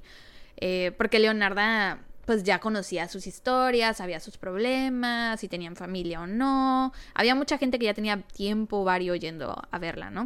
Mm. Entonces, su primer víctima fue una mujer de 73 años llamada Faustina Seti. Faustina nunca se había casado, no tenía nada de familia, se sentía muy sola e iba muy seguido con Leonarda para que le hiciera pociones y hechizos de amor, porque ella lo que quería era casarse, ¿no? Quería amor. Mm. Bueno, no quería morir sola. Eh, estas magias nunca funcionaron, hasta que un día Leonarda habló con ella y le dijo, ay, ¿qué crees? Te encontré un esposo potencial, pero pues vive en un pueblo muy lejano y Faustina al escuchar esto dijo, va, pues no me importa, ¿no? O sea, yo puedo irme con él, o sea, no hay pex. Estaba muy desesperada, entonces obviamente esto le pareció perfecto. Y accedió rápidamente a viajar para encontrarse con él. Y Leonardo le dijo así de, va, pero pues va a haber mucha gente que va a preguntar por ti cuando te vayas. O sea, y pues para no andarles preocupando porque no dejas unas cartas escritas donde expliques todo, ¿no? Mm. Y si quieres yo las puedo mandar por correo. Y Faustina así, ay, qué buena idea, muchas gracias amiga, qué amable, qué atenta. Mm. Así que escribió sus cartas, se fue a su casa y regresó al día siguiente a la tienda, ya con todo y maletas. Y Leonarda le dijo, ay, mira, antes de que te vayas, tomémonos una copita de vino, porque te veo muy nerviosa antes de que partas, ¿no? Faustina la aceptó y poco a poco empezó a sentirse cansada, mm. se empezó a adormecer y antes de que pudiera darse cuenta de lo que estaba pasando, Leonarda la golpeó con un hacha. Mm. Se supone que las intenciones de Leonarda en ese momento eran que Faustina no se diera cuenta de nada, o sea, que no sufriera, que no sintiera, quería que mm. todos sus sacrificios fueran sin dolor. algo súper rápido. Pero pues no tenía experiencia, ¿no? Jamás había usado un hacha para matar a alguien. Entonces cuando le dio con el hacha por primera vez, falló. Y se la clavó directamente en el hombro. Mm, Sí, feo, muy doloroso. Y ya la segunda vez que le dio tuvo mejor puntería y con la hoja del hacha le cortó la cabeza a Faustina. mm. Desmembró su cuerpo y lo colgó sobre unas cubetas para drenar toda la sangre y luego puso a hervir esa sangre y la usó para hacer pasteles. Ay, qué asco. Y luego el cuerpo lo puso a hervir en una olla también con un poco de hidróxido sódico, que es el elemento que saponifica los aceites y las grasas en los procesos para hacer jabón. Por lo general los jabones se hacen con grasa de animal, ¿no? Entonces pues esta vez Leonarda hizo el mismo procedimiento que hacía con sus jabones, pero en lugar de usar grasa animal, usó la del cuerpo de Faustina. Mm. Y es que su idea era que necesitaba proteger a su hijo interna y externamente. Entonces le iba a dar los pasteles para que se los comiera y eso lo protegiera por dentro. Ay, güey, pobre Jisupi. Y le iba a dar los jabones para que con eso se frotara Ay, el cuerpo. pobre Jisupi, güey, se no. protegiera por No te lo comas. Sí, güey. No te bañes. No te bañes. Pero después de varias horas, o sea, tenía el cuerpo hirviendo, ¿no? Fue a checar la olla y vio que la mezcla le había quedado muy espesa y muy oscura. Eh, nada que ver con cómo le quedaba normalmente su mezcla, ¿no? Y pues la tiró a la basura, güey, porque ella era muy perfeccionista. Dijo, yo no voy a hacer unos jabones con esa mezcla tan fea que me quedó, ¿no? Algo tuve que haber hecho mal. Entonces estuvo piense y piense y piense y eventualmente llegó a la conclusión de que pues no había sido su culpa. Ella había hecho todo muy bien, ella había seguido su hechizo al pie de la letra y sus recetas se las sabía de pie a pa. Y aparte tenía mucha experiencia haciendo jabón, ¿no? Entonces el error debía haber estado en la víctima, en Faustina Mm. que como era una señora muy mayor de edad y que vivía una vida muy infeliz, pues su vida no equivalía a lo que vale la vida de su hijo, ¿no? No era un Mm. intercambio justo para la alquimia. Entonces Leonarda pensó que necesitaba a otra víctima, una que sí hubiera vivido una vida feliz, y esta vez eligió a Francesca Soavi, de 55 años de edad. Francesca había vivido una vida bastante satisfactoria hasta el momento, era maestra, había estado felizmente casada, pero su esposo había fallecido recientemente y antes de eso había estado muy enfermo el esposo, ¿no? Y Francesca dejó de trabajar por un tiempo para cuidarlo y atenderlo, pero ya cuando el marido falleció y ella quiso regresar a su trabajo, ya habían contratado a alguien más, entonces se quedó sin trabajo. Y había ido a ver a Leonarda antes para que le ayudara a conseguir trabajo. Mm. Entonces Leonarda se acuerda de esto, habla con ella y le dice que le había encontrado un posible trabajo de maestra en una escuela de élite en Italia. Güey, es que aparte sabía las debilidades de todos sus Exacto, clientes. sabía lo que buscaban. Sí. Aparte, ella era muy querida en la comunidad. Mm. Nadie podría sospechar de ella. Entonces Aja le dice, sí, te encontré un buen trabajo de maestra en una escuela de élite en Italia, pero le dice, no le cuentes a nadie sobre esto, ya que esta escuela valora la confidencialidad. Francesca se emocionó mucho, hizo sus maletas, Leonarda le dijo lo mismo, así deja unas cartas donde expliques todo, yo las entrego, no te preocupes. Escribió las cartas eh, y llegó a la tienda la mañana siguiente, lista para irse a esta dichosa escuela. Y el proceso fue el mismo. O sea, Leonarda la recibió, le dijo, ay, una copita de vino para que te vayas más relajada, para los nervios. E igual que pasó con Faustina, Francesca empezó a quedar inconsciente hasta que se desmayó y Leonarda la mató con el hacha. Después la desmembró, recolectó su sangre para los pastelitos y puso a hervir su cuerpo con hidróxido sódico para poder hacer jabón, pero de nuevo no le salió bien, güey. Y de nuevo lo tiró todo. E igual que pasó con Faustina, le estuvo dando Pues vueltas. es que pues es porque no haces jabón con gente. o sea, ¿qué será? Le estuvo dando vueltas en su cabeza, intentando descifrar en qué había fallado, y pensó que en lugar de... ¿Será el cuerpo humano, los componentes? No, yo creo que es la tristeza de la, la, tristeza señora. de la persona, exacto. es sí. que su chakra su- no está vibrando alto. Tenía su aura muy sucia cuando la maté. sí. Entonces pensó que en lugar de alguien feliz, necesitaba sacrificar a alguien que haría que todo el pueblo y ella misma estuvieran tristes. Y entonces su tercera víctima fue Virginia Cacioppo, una ex soprano de la ópera de la Scala de Milán, que soñaba con explorar Italia para actuar y cantar en escenarios hasta morir, porque eso era lo que ella amaba hacer, ¿no? Y era muy conocida y querida en Correggio. Entonces un día Leonarda le dijo a Virginia que tenía un conocido muy rico en Florencia que estaba montando todos estos teatros de ópera y que había hablado con él y le había platicado sobre Virginia y que él le respondió que le pondría en el escenario, que le iba a dar trabajo en, en su teatro. Al escuchar esto, Virginia quedó encantada y rápidamente aceptó. Es que te digo, sabía lo que querían, lo que necesitaban las personas, pobrecitos, güey. Hizo sus maletas, escribió sus cartas. Güey, es como si a nosotros nos dijeran, tenemos aquí a Jimmy y Jungkook, los, las quieren conocer. y nosotras, Por supuesto güey, es como voy, los memes de cuando se te acerca el de la camioneta blanca y te dice, tengo a Jimmy y Jungkook aquí Sí, adentro. güey. Tenemos a los BTS aquí Por adentro. supuesto ¿Te que subes? entro. Claro que sí. Sí, güey. No, y sobre todo que era alguien en quien ellos confiaban. Sí. O sea, no es cualquier persona, no es ahí cualquier desconocido.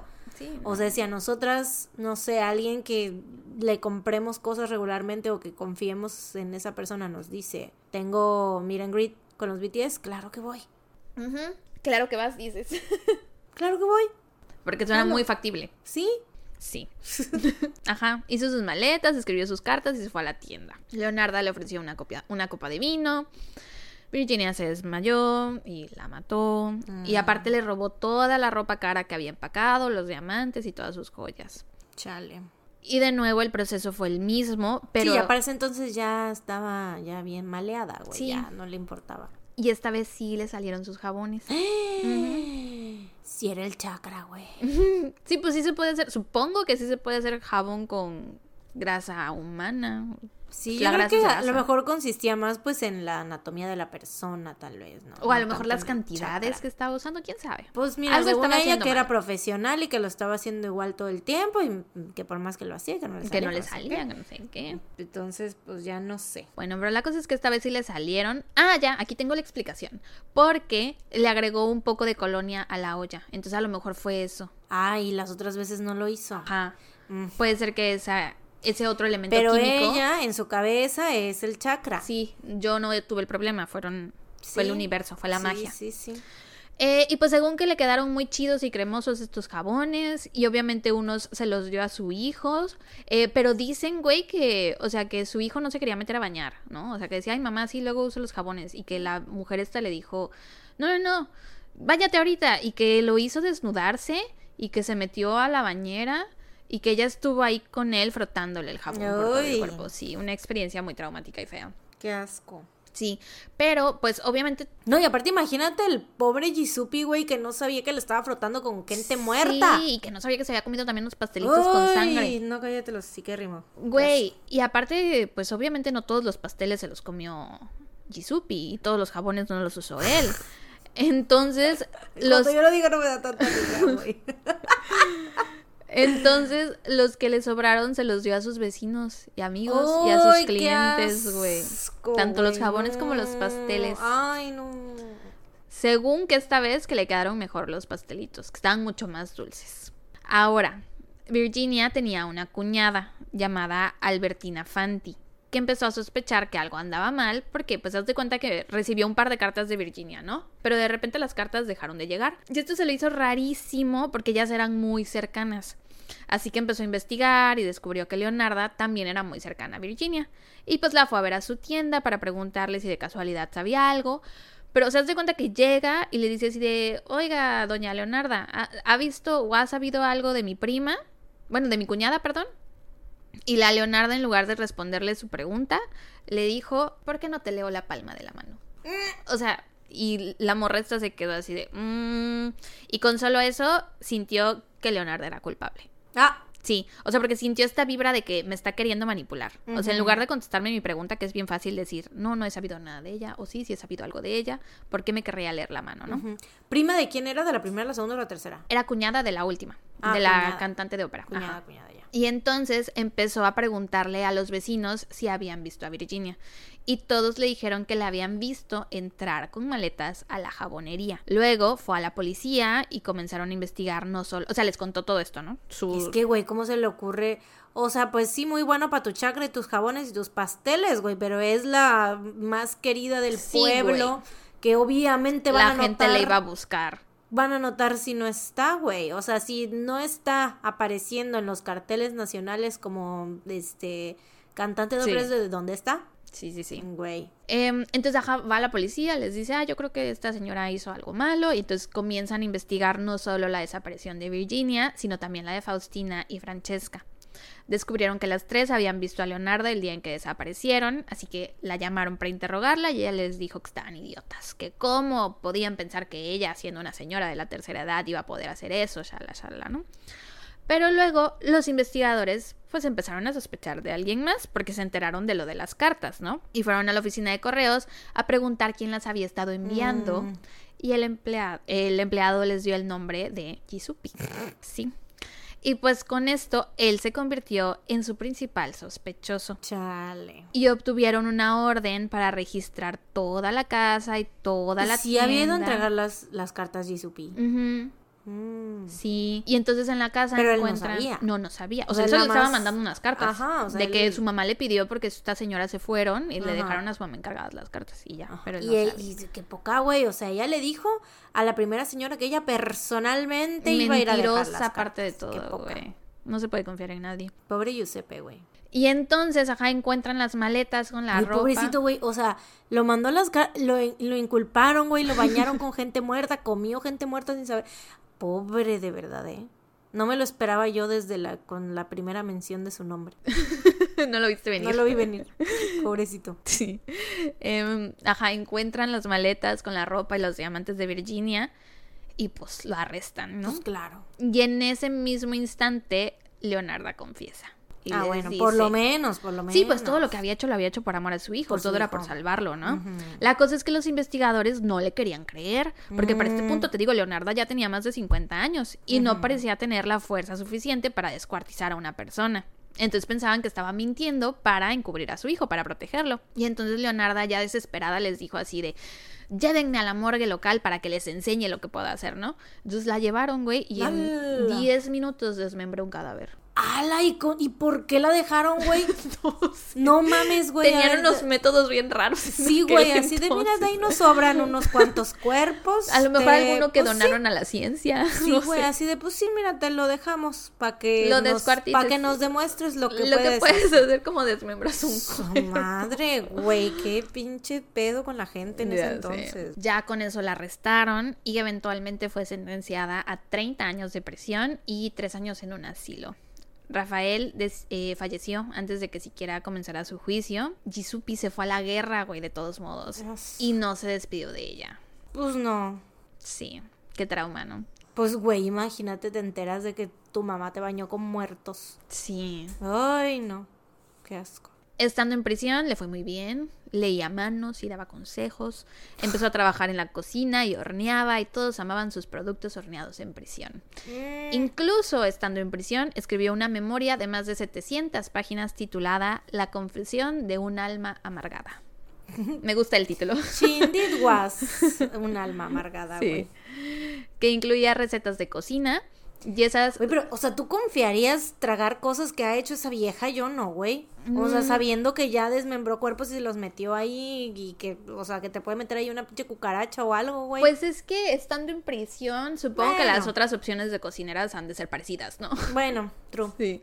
Em, entonces, ajá, hizo esta memoria que incluía recetas de cocina y esas son recetas eh, que aún son usadas hasta el día de hoy por panaderías de renombre mundial en Italia. O sea, como que la citan a ella como una de las mejores panaderas Mm. del país. Leonarda Cianciulli falleció a causa de un derrame cerebral mientras se encontraba en el asilo penal de mujeres en Pozzo- Pozzuoli el 15 de octubre de 1970. Tenía 77 años y hoy en día las cosas que usó para matar y cocinar a sus víctimas están en una exhibición en el Museo Criminológico de Roma. Ahí tienen el hacha, la olla que usó, el martillo, todo lo que usó. Y eso fue todo por este caso. Wow. Sí, me llamaría mucho la atención ir a una panadería en Italia donde sepa yo que tienen así como sus recetas o a lo mejor Estaría su chido. libro exhibido, no sé. Nada sí, más estaría como- chido así de comer el especial de Doña Ajá. esta. Que sabes, yo confiaría porque Sí, ya no lo porque está obviamente, haciendo exacto, sí, sí, sí. Eso me, me darían ganas de hacer si fuera yo a Italia. Y a decirle a todos los... Giuseppes. Gisupi. Sí, claro que sí. Ay, güey, neta, no puedo creerlo, güey, no puedo creer. Es como si alguien, de- o sea, Yepeto, güey, o Jepeto le, le dijera Yipiti o algo así, güey. Gisupi, güey, no puedo creer. Bueno, mis fuentes fueron dos videos del canal de YouTube de Stephanie Harlow, un artículo de la página de serialsisters.wixsite.com y Wikipedia. Y eso fue todo por Leonarda Cianciulli. Pues bueno, gran trabajo. Muchas gracias. Congratulations. Congratulations and celebration. Thank you very, very, very much. Pero bueno, En fin, dato feliz o recomendación feliz. mira, pues ya no hay datos felices, solo datos. No es cierto, sí tengo recomendación feliz. Este, tengo una recomendación feliz que es si ustedes son fans de las tortugas ninja, tienen que ir a ver Teenage Mutant Ninja Turtles Mutant Mayhem. Es la nueva película animada de las tortugas ninja y es de el mismo vato que hizo la película de los Mitchell contra las máquinas, no sé si la has visto. No. Esa está en Netflix. Mm. Eh, véanla también porque es muy buena, es muy buenísima esa película, me gusta mucho. Creo que la, la recomendé, estoy casi segura que la recomendé aquí en el podcast cuando la vi. Este, porque me acuerdo, no sé si la recomendé junto con otra o solita, pero recuerdo vívidamente haberla anotado para que no se me olvidara recomendarla. Mm, ¿De qué trata? Eh, es una película animada, o sea, es de una familia que está como que vive en una... eh, como una rebelión de las máquinas tipo, Ajá. ¿haz de cuenta? Pero ellos son como una familia medio disfuncional y este, como que la- el mayor pedo ahí es de la, mm, la hija que es adolescente con el papá Que no tienen como una muy buena relación. Entonces, como que es la hija y el su hermanito menor y los papás. Mm. Entonces, como que están ahí pasando, o sea, la chava está pasando por todo este pedo pues de la adolescencia y así, de que los papás y ya sabes que, o sea, no sé, cuando tienes no tienes una relación muy sana con tus papás, luego pasan cosas, ¿no? Pero bueno, este, ellos se hacen más unidos después de el- la invasión de las máquinas y todo esto Ah, porque son los únicos a los que no los porque como que los a, a todos los demás a todo el mundo como que los succiona la máquina esta no sé y a ellos no. Entonces están como que peleando contra las máquinas y así. Entonces pero está muy chida. Pero del mismo vato que creó esa está la nueva película de las tortugas ninja que bueno obviamente las tortugas ninja son como un clásico no para todos o sea desde hace mucho tiempo.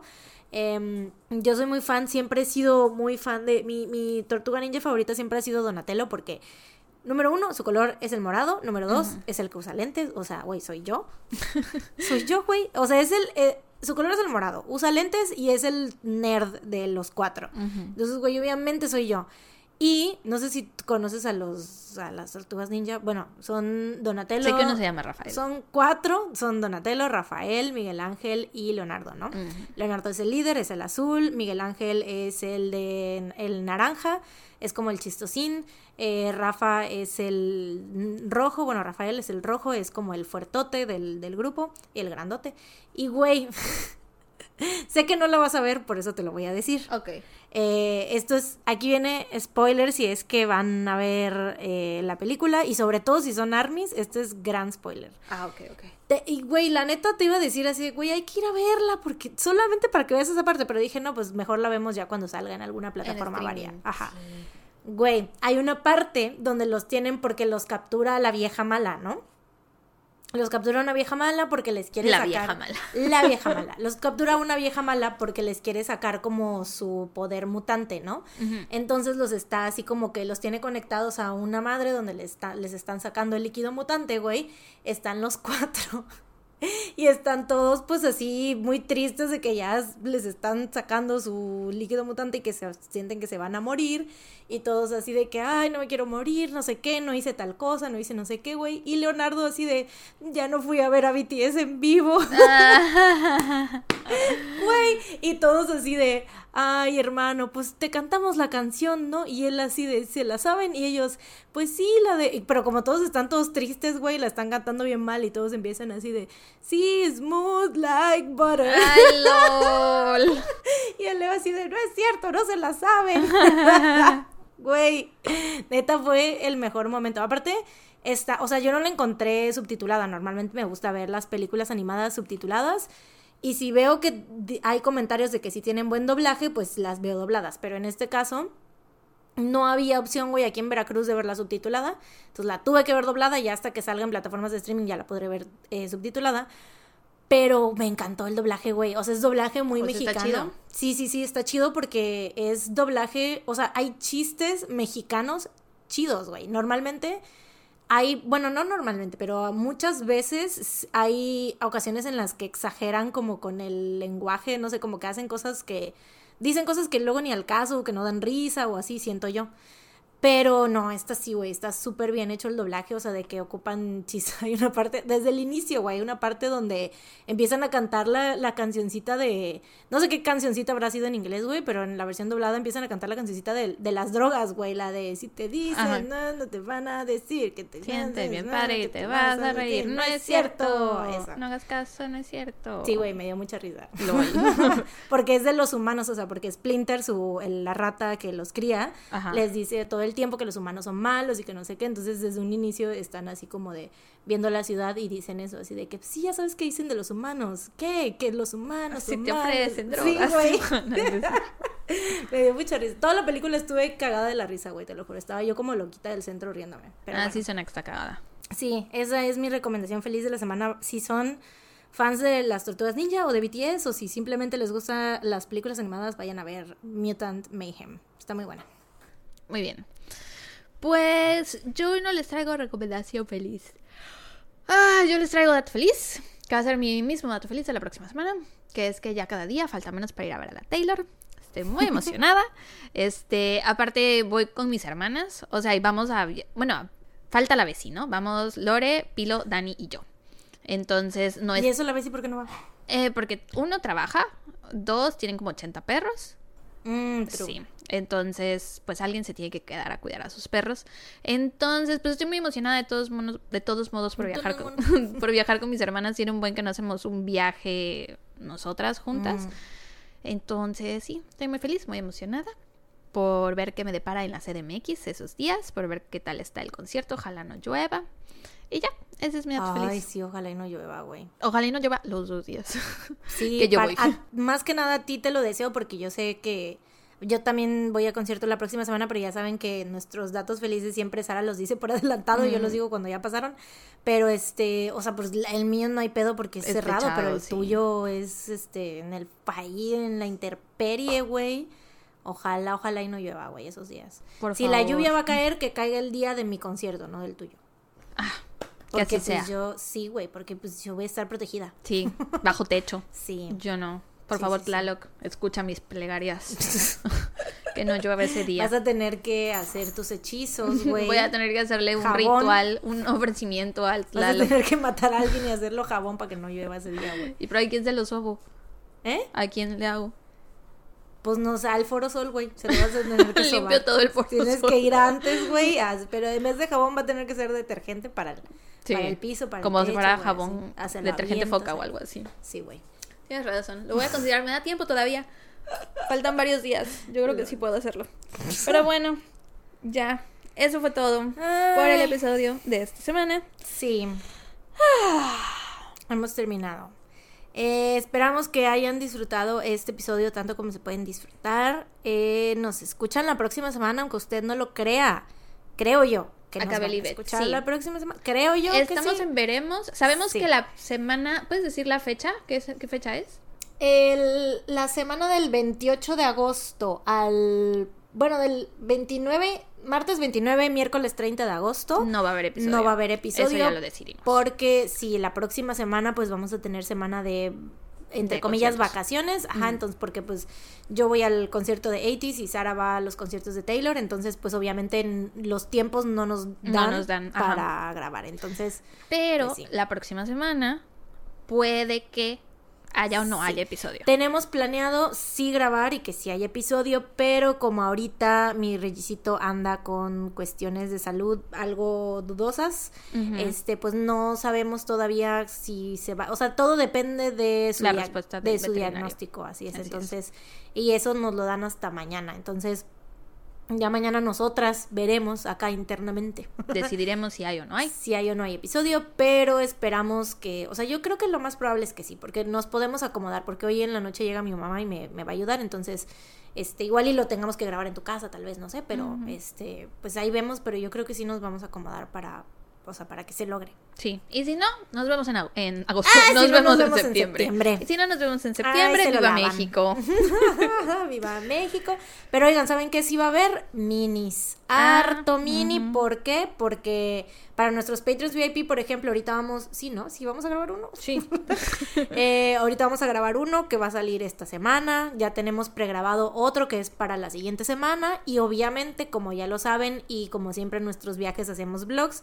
Entonces, para la semana que no va a haber episodio, sí va a haber mini del vlog de los conciertos. Entonces, por favor, únanse al Patreon. Reggie se los agradecerá mucho. Sí. Porque este mes me trae. Mucho gasto de veterinario. Sí, sí, me trae de un hilo el veterinario. Y no hay meses sin intereses, acuérdense. Entonces, Y tampoco hay tarjeta de puntos.